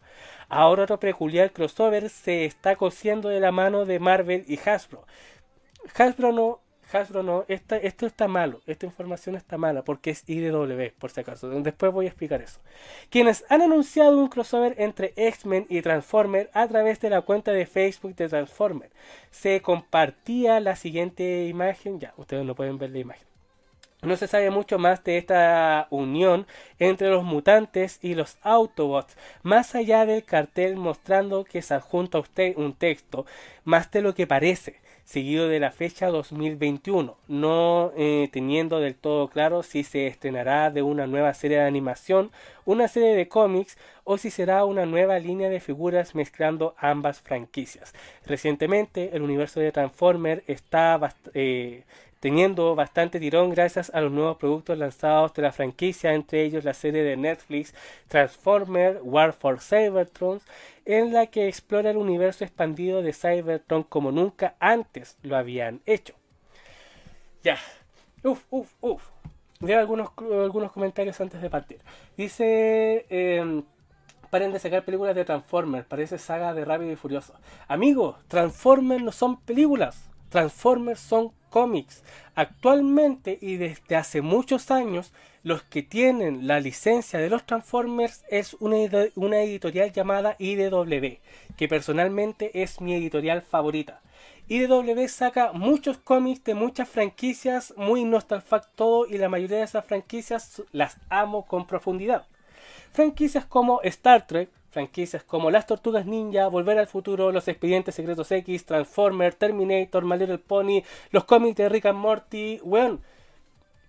Caleta de series. La mayoría no son creaciones originales, sino que toman series y las rehacen, ¿cachai? O les tiran más canon, como los cazafantasmas, como Indiana Jones, weón, Stargate. No, Stargate la tiene otra compañía. Eh, pero todos los anteriores que nombré están en IDW. Una, una, weón una. Ah, G.I. Joe también. ¿Cómo olvidar a G.I. Joe? Los micronautas, amigos. Weas que vos veíais cuando eres cabro chico. Action Man. Todo eso está en IDW. Eh, son cómics muy comerciales, muy gringos, pero los hacen con un amor. Se nota que el weón que escribe los cómics de cada una de estas franquicias eh, les gusta, les gusta esa saga, ¿cachai? Por ejemplo, las sagas de Volver al Futuro las hicieron tan bien porque están ambientadas entre la segunda y la tercera película y te tratan de llenar con viajes en el tiempo todos esos agujeros y lagunas argumentales que tuvieron la trilogía de películas, ¿cachai? Lo mismo pasa con Star Trek, lo mismo pasa con un montón de otras franquicias. Las Tortugas Ninja de IW son una de mis favoritas. IDW es la mejor editorial que hay en el mercado actualmente. Y eh, por alguna razón le, realmente le tienen mucho cariño a los Transformers. El último maxi evento que sacó fue el de Room, que se llamaba Revolution, de los cuales sacaron su propia, entre comillas, Liga de la Justicia. Imagínate, amigo, una Liga de la Justicia con personajes de G.I. Joe, los Micronautas, Transformers y. Eh, ¿Cómo se llaman? Eh, ¿cómo se, ah, eh, Action Man. ¿Cachai? Y hay otros hueones más. Habían unos hueones que tenían unos autos que se transformaban. Y eso también están en, esta Liga de la Justicia de IW, llamada Revolutionaries. Unificó todos estos universos. Eh, pero se nota que IDW como que tiene cierto cariño a Transformer. Ya han sacado muchos, pero muchos crossover de Transformer con otras editoriales como Dark Horse o las mismas sagas de Transformer de IW. Tenemos, por ejemplo, Transformer y las Tortugas Ninja, Transformer y los Cazafantasmas, Transformer y My Little Pony. Actualmente se está emitiendo Transformer vs Terminator, que está brutal. Entonces, yo te, te doy por firmado que va a ser una saga de cómics de Transformer y los X-Men lo cual va a ser bastante bueno también, porque como te digo, IDW eh, le tiene un cariño muy especial a los Transformers y aparte, weón, los está trabajando de una forma tan buena en lo que todo lo que tú viste en la serie, si es que la viste, de Transformer G1, esta la antigüita, en la que aparecía Leonard Nimoy como eh, Unicron en la película, todas esas weas ya se zanjaron, amigo, ya se zanjaron. Así, te doy un spoiler. te doy un spoiler Básicamente está pasando esto actualmente en el lore de los Transformers. Las guerras de los Autobots y los Decepticons ya se perdieron. Quedan un poco de renegados, extremistas Autobots y extremistas Decepticons que no están de acuerdo con el mismo, eh, ¿cómo se llama? Con el nuevo gobierno que se gesta. Se reconstruyó Cybertron y ahora Starcream, la mano derecha de, Megatron, es el dirigente supremo de Cybertron. Esto obviamente acorde con todos los reglamentos impuestos por los cybertronianos, ¿cierto? De hecho, hay muchos del grupo de Optimus Prime que se quedaron al lado de Starcream, el cual ahora gobierna. Eh, ¿Qué es lo que pasa? Eh, se restaura Ciudad Autobot, que esa la vimos en la serie de SG1, y es la cual tuvieron muchos problemas en, en, el mundo por la ciudad Autobot y eso fue como lo que inició la unificación de todo el universo de, de las tortugas ninja, de los expedientes secretos X, de los fantasmas en uno solo, la creación de la nueva ciudad Autobot que está dirigida por Optimus Prime. Ahora lo que están haciendo es que eh, volvió un, uno de los primes, uno de los primeros primes, Alpha Primes, que los primes son entidades interdimensionales. Se supone que eh, en un principio, y eso lo tengo en un video aparte, en un principio había una presencia, esta presencia tuvo dos hijos, que uno era eh, Magnus y el otro era Unicron. Pelearon los jugadores, Unicron se volvió planeta, Magnus se volvió Cybertron y, Magnus Cybertron tuvo 12 hijos que fueron los primeros 12 Prime los cuales fueron entidades interdimensionales. Uno de estos Prime traicionó a, a Mega, a, Cybertron y creó a los Decepticons. Y bueno, el que tenemos ahora, el villano que tenemos, es, son precisamente algunos de estos Prime que son unos xenófobos culiados que no están de acuerdo con que se hubiese acabado. Ellos quieren erradicar todo lo que era Decepticon en un pasado. Pero ya los Decepticons de por sí no existen ni los Autobots. Está muy bueno, weón. Transformers es muy buena saga. Uf. Ya. ¿Qué venimos ahora? Ya. Me quedan dos noticias. Llevo una hora 23 de podcast. Dios mío. Dios mío. HBO da luz verde para una nueva serie de eh, The Last of Us. Así es. La no, fuera de controversia saga de The Last of Us. La serie basada en el videojuego The Last of Us ha recibido por fin luz verde por parte de HBO. H. Puede que adaptar un videojuego a una serie de televisión no parezca la mejor idea del mundo, sobre todo teniendo en cuenta las muchas adaptaciones de videojuegos al cine que no han funcionado tan bien como se esperaba. Pero cuando la cadena que los va a hacer es HBO, la cosa cambia. Y más si el juego que van a adaptar es The Last of, Us, uno de los más intensos y más queridos por los fans desde que saliese a la venta en 2013. Dice Amo The Last of Us. Aunque el proyecto de adaptar el juego de zombies a la televisión se lleva anunciado desde marzo de este año, tal como ha informado Variety, ha sido ahora cuando HBO ha dado luz verde definitiva para que el proyecto salga adelante y empiece con su proceso de reproducción con un equipo más que brillante. Por un lado tenemos a Craig Messin, que funcionará como productor ejecutivo de la serie, además de como guionista principal, que lo conocemos por series como Chernobyl ganadora de dos Globos de Oro y nueve premios Emmys, incluidos las categorías más importantes de Mejor Serie Limitada, y por otro tenemos a Neil Druckmann, director creativo y creador del videojuego de The Last of Us, em, que será el encargado de revisar el trabajo que, hace, que hacen con la adaptación. Craig y Neil son visionarios que juegan en una liga aparte con ello como capitanes y junto con la incomparable Caroline Strauss, quien es la productora, por cierto, de Juego de Tronos, esta serie hará las delicias esta serie hará las delicias de todos los fans apasionados por los videojuegos de The Last of Us, a la vez que traerá mucho más a la saga, explicaba Francesca Orsi, vicepresidenta de la programación de HBO. Eh, un poco de spam, sí, en el canal de al lado eh, eh, Seba empieza a jugar el 2. para que se pase, en un canal de gameplays. Un amigo mío que hace gameplays bastante buenos. si quiere, don Pato, deje ahí el, link del canal. Aunque no sé, eh, por ejemplo, sé que a Andrés Castro eh, se le canceló el mensaje. Por si acaso, yo no cancelo mensajes. De hecho, ni siquiera estoy en YouTube en este momento. Solamente veo los mensajes y veo las noticias desde mi celular.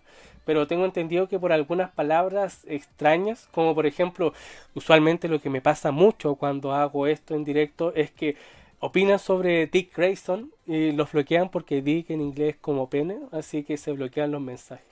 Así que eso. Pero, puta, pato, si podí, pone el link del canal del Seba, pues, no tengo ningún problema. Em, a la serie esta le tengo fe, sí, weón. Sabéis que el, eh, sé que esto, esto es eh, antiproducente, no puedo tirar links acá. Ah, ok, puta, nanay. Eh, igual voy a dejarlo en la pestañita de comunidad, ven que puedo hacer post ahí, ahí voy a tirar el canal del Seba. Em, ¿Qué estaba diciendo? Ya. El The Last of Us 2 no me gustó. No me gustó mucho, la verdad. Como que encuentro que todo lo que hicieron bien en el 1 eh, no lo hicieron en el 2 a propósito. Eh, y también fue como raro porque fue tan controversial el 2 como que tú decías, oye, no me gustó el 2, ay, que soy machista y la weá porque la protagonista... No, weón, no, no es que como que sea machista, yo no tengo ningún problema con la, la el obvio lesbianismo que tienen muchos de los personajes o mucha de la, de la diversidad sexual muy forzada que se ve en el videojuego, pero de por sí no me gustó mucho. Solamente vi gameplay en todo caso del 1 y del 2. Pero el 1 estuvo re bueno, amigo. Y que tienen una serie de The Last of de, la, me cuesta pronunciarlo, The Last of Us 1 y que tengáis al director del juego, el cual también es un engreído culiado, pero que además tengáis al weón que hizo la serie de Chernobyl y a la productora de Juego de Tronos, creo que eh, le, eso hace que le tenga un poco más de fe a este a este a esta serie. Don Waldo dice, puta, me tengo que ir, espero poder volver. No va a volver, Don Waldo. Yo termino con esta noticia, con la noticia que viene solamente porque puse la miniatura ahí y termino esto. Pero muchas gracias por estar. Lo veré en la próxima entrega. Vamos con la sexta noticia. Y esta, esta sí me, me gusta. Porque van a sacar una nueva película del Padrino. El Padrino, weón, es una serie que me gusta caleta, weón. La vi cuando chico, weón, y de hecho la tengo por ahí en DVD. tengo que digitalizarla. Estoy en proceso de digitalización. Pero el padrino, weón, qué saga culia más majestuosamente buena. Por la rechucha. Claro, hay veces que se pone un poco lenta para los estándares actuales, pero yo la veía cuando chico. Sí, veía cada weá cuando chico, amigo. No tenía ese concepto de, de padres prohibitivos que no te dejaban ver una weá. Eh, porque, bueno, básicamente vivía con mi abuelo y, y eso me hacía hombre según mi abuelo. Así que eh, veía weas que no quería ver como It o Chucky porque me cagaba de miedo, pero tenía que verla igual porque lo estaban viendo en la tele. Pero a mí después con el tiempo me empezó a gustar eso, ¿cachai?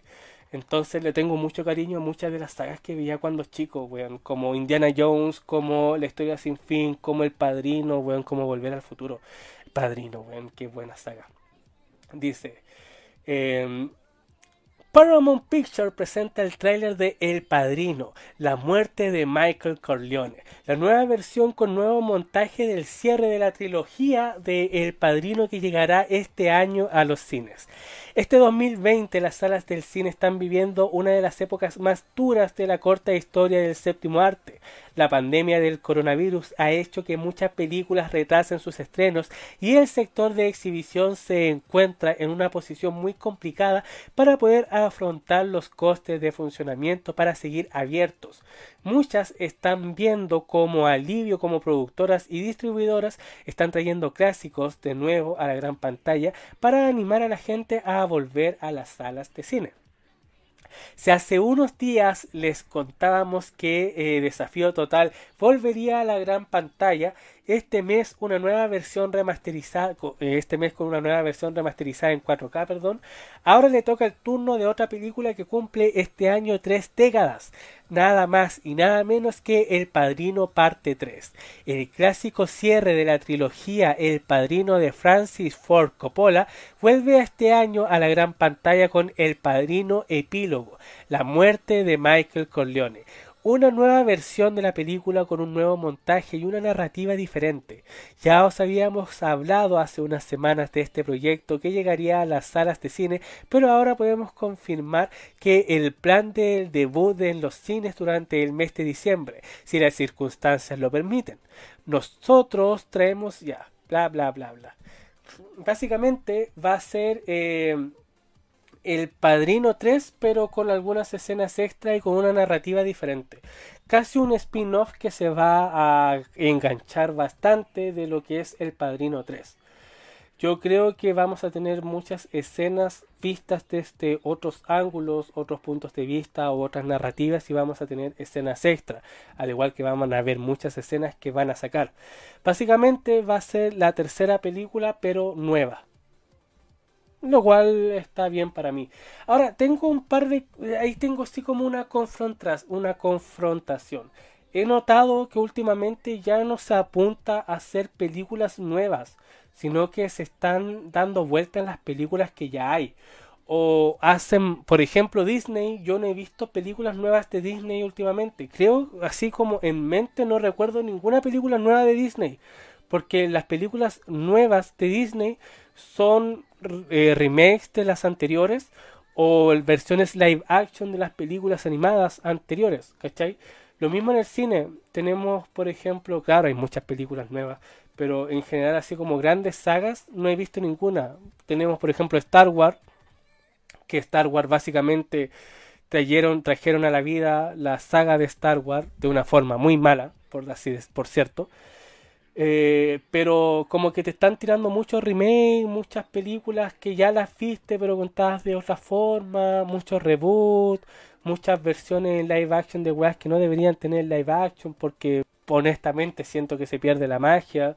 Estas weas que han tirado últimamente, sobre todo de Disney, weón Mulan, La Dama y el Vagabundo, eh, Dumbo, bueno, la, Dama y el Vagabundo aún no se estrena, pero sé que va a ser la misma wea. Son como la misma wea que te hicieron llorar cuando niño, pero hecha de una manera tan fría y sin sentimiento. La, la, cuando muere Mufasa, weón, en El Rey León, en la versión live action es como, ¿ah? Pero no sé, como que lo hacen de una manera tan para generar contenido, weón, tan descaradamente como cierto youtuber culiado que conozco, weón, que ahora hace podcast. No sé. Eh, y bueno, Iván, no voy a, no, no voy a decir tu nombre, voy a, Iván, eh, pone en resumen poca creatividad. Sí, poca creatividad y pocas ganas de hacer las cosas. Y ahí yo creo que me devuelva lo que he dicho muchas veces. Eh, pero primero voy a leer algunos comentarios. Dice, me parece pésima idea lo de la serie de The Last of Us. Si es la 1 yo creo que está bien. Si es la 2, sí, pésima idea. El padrino es muy buena tal y como está. Ah, de esa.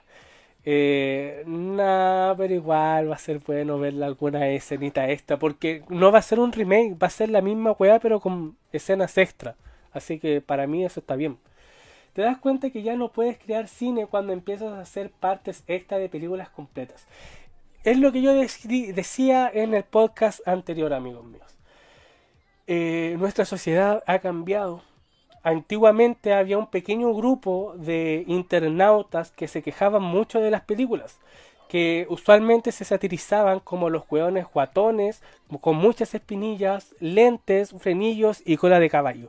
Y los satirizábamos con cosas como, de hecho hay un capítulo de Pollo Robot que dicen así como, oh no, no se llama así ese Transformer, se llama Aero Robo, Aero Robo, ¿cachai? Entonces llegó un momento en nuestra corta historia de, ¿cómo se llama? Moralistas, en las cuales eh, se nos empezó a hacer caso a esas críticas culiadas y las redes sociales empezaron a tener fuerza y empezamos a funar a todo lo que no nos gustaba de las películas. Entonces, esos comentarios culiados que antes se veían en un foro y que eran 20 weones, weón desconformes con la wea, de un momento a otro eran cientos de weones en Twitter que se quejaban porque se le vio una teta a una protagonista. Y esa la cosificaba. Entonces, ¿qué es lo que pasa? Que eh, personalmente yo no entiendo esa weá porque independiente que te funen o no, van a ir a ver la cagada de película igual, ¿cachai? Pero ahora los productores de cine, yo esto es como una teoría, los weones están tan cagados de miedo con hacer algo funable que hacen películas sumamente frías. Sumamente frías. las películas de hoy en día no mm, tratan de no ofender a nadie aunque siempre ofenden a alguien, tratan de no ofender a nadie. Y en ese escalón de no querer ofender a nadie, cada vez hacen películas más family friendly, más... Y, eso también es parte de lo que decía anteriormente. Estamos repitiendo la censura que había hace 50 años. Hace 50 años no se podía hablar de un montón de weas. Ahora, con esta libertad que nosotros tenemos, estamos censurando de la misma forma que hace 50 años. Entonces ahí nosotros nos damos cuenta que somos nosotros mismos los que nos ponemos las censuras culiadas, por la chucha. Pero, weón, están tan cagados de miedo y yo creo que una de las cosas en las que más se ve reflejado esto es, las, en las películas de terror. En las películas de terror que ya no dan miedo. En las películas de terror de que ya, weón, la última película de terror más terrorífica que vi fue una weá que se llamaba The Room. Que, eh, que es como corre, o el weón que corre que era así como un grupito de hueones blancos que secuestraba a gente negra, les lavaba la, la mente y los dejaba como esclavos. Y, pero nunca se vio así como que los torturasen, no, los trataban súper bien, ¿cachai? Y los mismos hueones, está en Netflix por si acaso, si alguien la quiere ver, no se las recomiendo, porque está tan hueona la película, pero está en la sección de terror. Y si te fijáis, la sección de terror, tanto de Netflix como de Amazon Prime, cada vez tienen weas que mm, no te dan miedo, ¿cachai? No dan miedo. Entonces, yo creo que toda esta weá del nostalfag, del pseudo nostalfag que se está haciendo hoy en día en la industria del cine, de volver a tirar remake de películas y volver a tirar live action de películas es por eso, porque los weones están cagados de miedo de ofender a las masas. Entonces los weones te dicen, chucha, esta película ya salió y ya fue un éxito, así que la voy a volver a lanzar. Así no ofendo a nadie, porque esta película está considerada como de culto. Nadie está ofendido con esta película, nadie ha funado esta película, la voy a hacer de nuevo, la voy a tirar de nuevo. Porque tengo que ganar plata de alguna forma, pues weón. Entonces, puta, pésimo, weón. Pésimo, pésimo, pésimo, pésimo. Como decía eh, Dogman, weón, pide ser ofendido porque esa weá te dice que te están tratando como adulto. Pide ser retado. El humor tiene que ofender. Las películas tienen que ofender. Porque por algo son películas. Para mostrarte eso que o no existe en la realidad y que deberías ver para forjarte una idea de cómo te gustaría que fuese tu propia realidad o de esas cosas que sí están en la realidad, pero no están a tu vista. Esas cosas que tú no ves, pero están ahí y que son incómodas de ver. Pero qué, ¿para qué vamos a hacer esa weá, weón? Generar una cultura de gente pensante. Ándate a la chucha, mejor, mejor, weón. Hagamos un Rey León con CGI. Listo, tenemos un éxito de taquilla. ¡Ja! Terrible, amigo, terrible. Eh, horrible. Yo a mí que me gusta harto, no quiero caer en esa weá de que soy sinófilo y la weá, pero me gusta mucho ver películas, me gusta mucho ver series, me gusta mucho leer cómics. Soy un weón muy obsesivo con ese, con ese tipo de cosas y siento que, que me duele cuando, cuando me quiero cagar de miedo en la noche, weón, y me meto a Netflix, a la sección de terror y veo que las películas culiadas son películas culiadas, pues, weón. es terrible. Me quedo sin cosas para hacer videos. Y me he vuelto, me he dado cuenta. Criticón. Antes, weón, yo te decía esta película, weón, esta serie es tan re buena. Y ahora no puedo decirte esta weá es tan re buena sin decirte, pero tiene esta weá que la caga y tiene esta weá que la caga y tiene esta weá que la Y me estoy acostumbrando, weón, a criticar todas las weas porque siento que todo lo que van generando no me gusta. Me estoy volviendo un cínico de mierda. Voy a mañana me va a dar el, eh, la enfermedad de cínico de mierda que salía en South cuando Stan March empieza a ver todo como mierda y empieza a escuchar música de moda y escucha puros weones cagando. Así voy a estar. Vean, me estoy volviendo un cínico de mierda. Pero eso, voy a leer algunos comentarios antes de cerrar. Dice, eh, en resumen, poca creatividad. Ya, soy fundador nivel 5, funo todo lo que produzca sombra. Eso mismo. Eh, me puse a pensar y hoy en día pelis como Pulp Fiction no serían posibles. Weón, Pulp Fiction no serían posibles. De hecho, Pulp se cayó, se cayó, se cayó. ¿Alguien me puede confirmar si es que estoy en directo todavía o no? Porque he estado tirando directos en Twitch últimamente y me dice así como, estás en directo, pero no estoy en directo. Y termino hablando así como, puta, no sé, media hora a la nada. Así que si alguien me puede confirmar si es que estoy en directo o no, realmente me serían de mucha ayuda. Y voy a meterme yo a YouTube para ver si es que se terminó, ¿no? Porque eh, aquí llegó un punto complicado. Yo sigo viendo. Ah, menos mal. Gracias. Nada de nada. Pero eso yo que causó furor hace años. Ya, lo que, lo que decía Iván me parece sumamente lógico. Hoy en día películas como Pulp Fiction no serían posibles. Y, Pulp Fiction, para los que no saben, más allá de una película, es un género. Es un género policial violento que se dio en Estados Unidos a eso de los años 60, desde los 40, 60 por ahí, que eh, eran libritos pequeños con historias muy cortas. Acá yo recuerdo haber visto algunas que eran así como estos típicos, bueno, cuando yo era chico y esta weá muy boomer, habían unas revistas que eran unos libritos culiados muy parecidos a estos que entregaba el, el, diario, no me acuerdo qué diario, que venía con una weá de vida afectiva y sexual, si no me equivoco. Eh, que era un librito culiado como de este porte, así como con historias, weón, con un weón que respondía a las dudas de la sexualidad, de por qué no se me paraba, por qué tenía esa weá blanca en la punta del... Ya, ¿cachai? Eh, cuando yo era chico, habían unos libritos muy parecidos a eso. Eh, este formato. Este formato de librito que son los que trajeron la. Para los que están escuchando esto en Spotify, los que trajeron Archie y sus derivados, que son como de este porte, ¿cachai? Cuando yo era chico, habían unas weas así, pero que eran historias como. Eh, no sé, de, de weones que eran mutantes, weón, o historias extrañas o desapariciones de extraterrestres, ¿cachai? Me acuerdo uno que era un cabro que había nacido con una deformidad y tenía un cerebro muy grande y eso le daba poderes psíquicos, o de una pareja de esa mesa, ¿cachai? Entonces, ese tipo de historias, pero tiradas a lo policial, eh, pero con mucha violencia, era lo que se conoció como Pulp Fiction o novela policial violenta ligera no es la traducción, no es la traducción literal por si acaso, pero es como lo que quiere decir.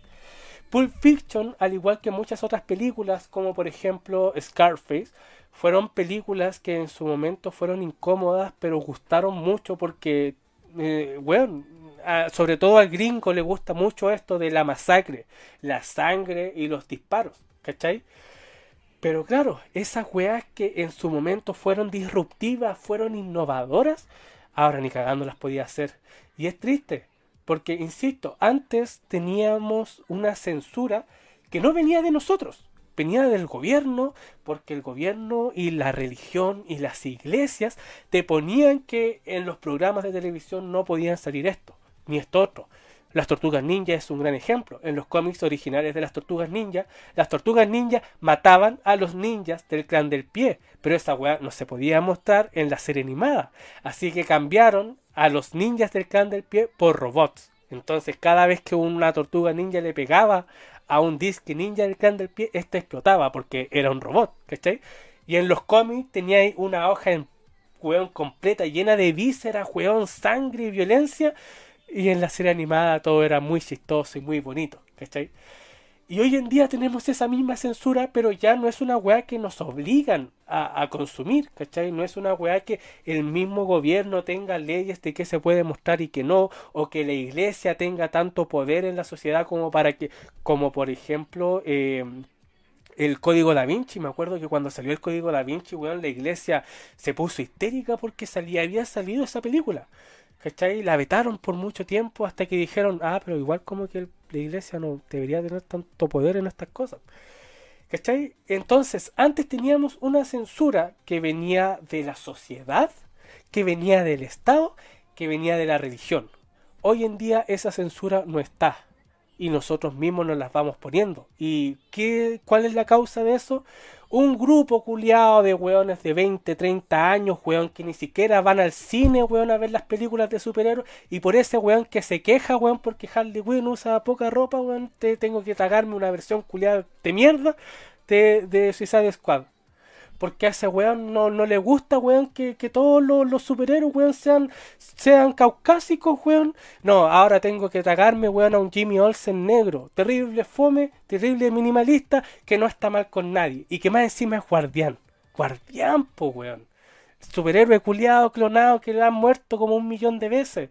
Tengo a, Flash, weón, que ahora es, homosexual y es, negro, siendo que era en los cómics pelirrojo, weón, está casado, tiene dos hijos. No voy a poder ver a sus dos hijos. Porque estos weones que se quejan de 20, 30 años que ni siquiera ven la wea, tienen que opinar con la wea. Y estos weones, en vez de decir los maravillosos productores, weón, de cine, en vez de decir, ¿sabéis que eh, este weón, este, esta gente se está quejando por Twitter? Y la historia me ha enseñado que no hacen nada más que Twitter. Así que si no pasa de Twitter, no pasa nada con esto. Es decir, si yo no pesco Twitter, si yo no abro Twitter por una semana, no, no me va a afectar en nada. Así que en vez de hacer una película para estos weones que ni siquiera van a comprar entradas para mi película, voy a hacer películas para estos weones que sé que les va a gustar. No lo hacen, no lo hacen. Hacen películas para esos weones que no consumen el producto.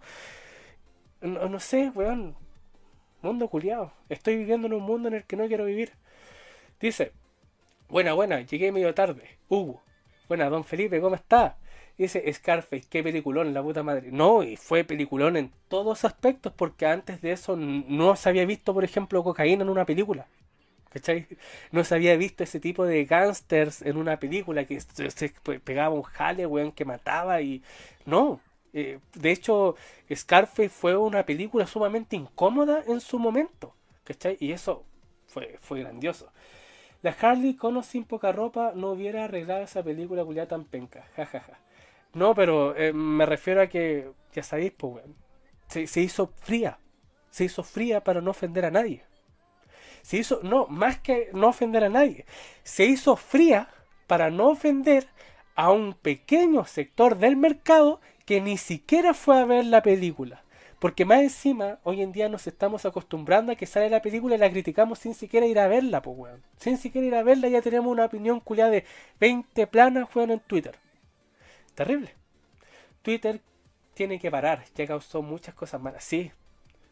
Es decir, en general, todas las redes sociales tienen eso. Han hecho mucho bien y al mismo tiempo han causado un gran mal en nuestra sociedad. Y uno de los ejemplos más claros es el movimiento antivacuna.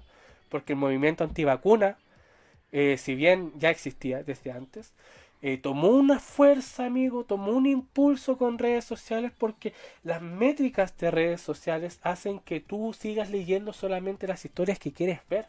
Solamente lees las noticias que la, tu red social cree que te va a gustar. Y si tú estás en contra de las vacunas, por ejemplo, te va a mostrar puras fake news porque lamentablemente las redes sociales no saben distinguir entre lo que es una noticia y una fake news y, te las da ¿Cachai? Entonces, eh, weón, tení a un montón de bolivianos culiados, weones, tirando antenas de 5G pensando que transmitían el, coronavirus, weón. Tenía un montón de weones que dicen que el coronavirus es un mito. Tenía un montón de weones que... Weón, han muerto cabros chicos porque sus papás no lo quieren vacunar o porque le están una dieta vegana cuando son cabros chicos y ¿cuál fue la última weá esa cabra chica que quedó con una eh, con un daño cerebral, weón, porque los papás le, dieron una dieta estricta vegana? ¿Qué weá? Pero mujer, le estáis dando leche de tu pecho. Eh, esa weá no debería ser como una, una, ¿cómo se llama? Una sutileza del veganismo, porque los veganos no pueden tomar leche porque viene de un animal. Pero si es tu leche la que le estáis dando, eso no es como una excepción al veganismo, no es como, ya, no podéis tomar leche de las vacas porque hacen sufrir a las vacas cuando le sacan, ya, bien, súper bien ahí. Pero es tu leche, pues, weón. ¿Por qué no le dais tu leche? ¿Por qué tenéis que darle leche de soya y causarle un daño cerebral irreparable a tu guagua por la chucha? Si es tu leche la estáis sacando tú, no te están torturando para sacarte la leche. No sé, no sé, amigo, no sé. Me, da entre risa, miedo y pena. Una, una, una emoción culia bien rara. Debería tener un nombre propio y lo más probable es que en Alemania tenga un nombre. Me ofende más que a Harley Quinn le hayan dejado como heroína. Me ofende más que en la saga de Joker Wars, Punchline hubiese tenido ese final tan de mierda. Ay, no, es que yo era una víctima del Joker también, porque, weón, yo también maté a un montón de weones, mm, pero no los maté directamente, pues, weón. Es decir, le corté el cuello a Harley Quinn, pero, weón, está viva y, weón, puta, amenazó un montón de gente, destruyó un par de edificios, quemó un par de weones vivos, ¿cachai? Pero yo soy la víctima aquí, weón, porque el machismo, ese final culiado de Joker Wars, de Punchline, eh, no me gustó. ¿Por qué pasé de un tema a otro tan...? Yo conozco veganos ahueonados, pero nunca tan ahueonados. Es que esa es la cosa. Y es la cosa de que hablaba también con... Cuando hablé de, del Borat 2 en el Borat 2 te muestra ese lado, ese, otro lado, ¿cachai? Porque uno está acostumbrado a ver a esta típica gente weona, ¿cachai? Que tú veis en Facebook, weón, un weón que es terraplanista, un weón antivacuna y decís, ah, qué weón este culiado, ¿cachai? Y te cagáis de la risa. Pero, por ejemplo, en el Borat 2 te muestran weonas reales que tienen acceso a armas y tienen acceso a poder y que llevan esa weá a un nivel que a ti te da miedo. El mismo weón de viste que surgió una fake news que decían que cierta cadena de pizzas guardaba cabros chicos en el sótano como esclavos y fue un gringo, weón, con tremenda ametralladora a rescatar a los cabros chicos que obviamente no había ninguno. Se supone que la policía lo detuvo antes de entrar al local. Y tú le decís, ah, es que weón el culiao, ¿cachai? Pero imagínate no hubiese llegado, no hubiese llegado a la policía, que no lo hubiesen detenido antes de entrar al local. ¿A cuánta gente no hubiese matado a ese weón por haber leído una fake news y por tener un acceso tan fácil a armas? El mismo weón este que, que no sé si, no me acuerdo si en Renca o Reñaca, que fue el weón que pegó a, empezó a tirar tiros, weón, por el que va en la pasa ay, es que yo pensaba que, las leyes de Estados Unidos se aplicaban acá también. No me vengáis con weas, pues amigo. Entonces te dais dando cuenta que toda esa gente de la cual uno se ríe usualmente, hay gente que es más extremista y puede hacer más daño. ¿Cachai? Y eso también es como algo que a mí personalmente me genera miedo. Me genera miedo. Insisto, weón, Bolivia. Bolivia es un caso muy, muy bueno. Porque como un virus orgánico se va a transmitir por las ondas de radio de las antenas que, de 5G que estaban poniendo. Eh, amigo, bolivianos, juegan tirando, quemando antenas, juegan, imagínate si esa antena, porque yo, por ejemplo, he visto, no sé, aquí, por ejemplo, en Peñaflor hay algunas antenas que están en cerros, ¿cachai? Y están al lado de las casas. Que venga un weón a quemarte la antena y sin querer te quema la casa que está al lado, weón, y quema a tu hijo adentro. ¿Qué wea así? Porque el weón leyó una fake news puede hacer tanto daño. Y hay gente que es cada vez es más extremista y que lamentablemente hay gente que ya no está haciendo solamente las cosas por redes sociales, sino que pesca un arma, weón, y va a hacer ley por, por su mano propia. Y más encima tenemos el hecho de que acá en Chile nuestras autoridades nos han demostrado que tampoco se puede confiar mucho en las autoridades estatales. No sé, weón, es terrible una visión del mundo tan horrible por la chucha. Pero en fin, esa, amigos míos, es la última noticia que tenía que darles. Eh, ya con eso yo creo que voy cerrando. Si alguien las lea porque tengo un delay bastante grande, así que lo más probable es que cuando yo cierre esta weá de transmisión, recién van a empezar a llegar eh, comentarios. Eh, les recuerdo que estos capítulos van a estar disponibles en Facebook, en Twitch, en Spotify y en todos los lugares en los que puedes spamearlos. Y pues les agradezco mucho la participación de todos. Eh, muchas gracias a todos los que estuvieron en el chat, a los que pasaron a dejar su like, a los que pasaron a ver solamente.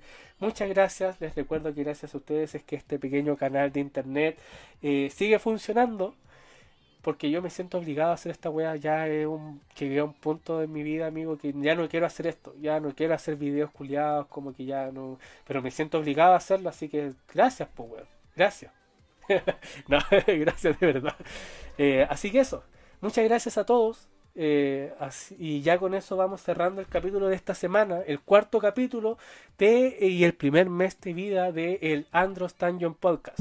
Nombre en beta, tengo que ponerle un nombre a esta weá, el igual que al canal de gameplays que se llama Andros Gameplay. No me gusta ese nombre, también tengo que cambiarlo.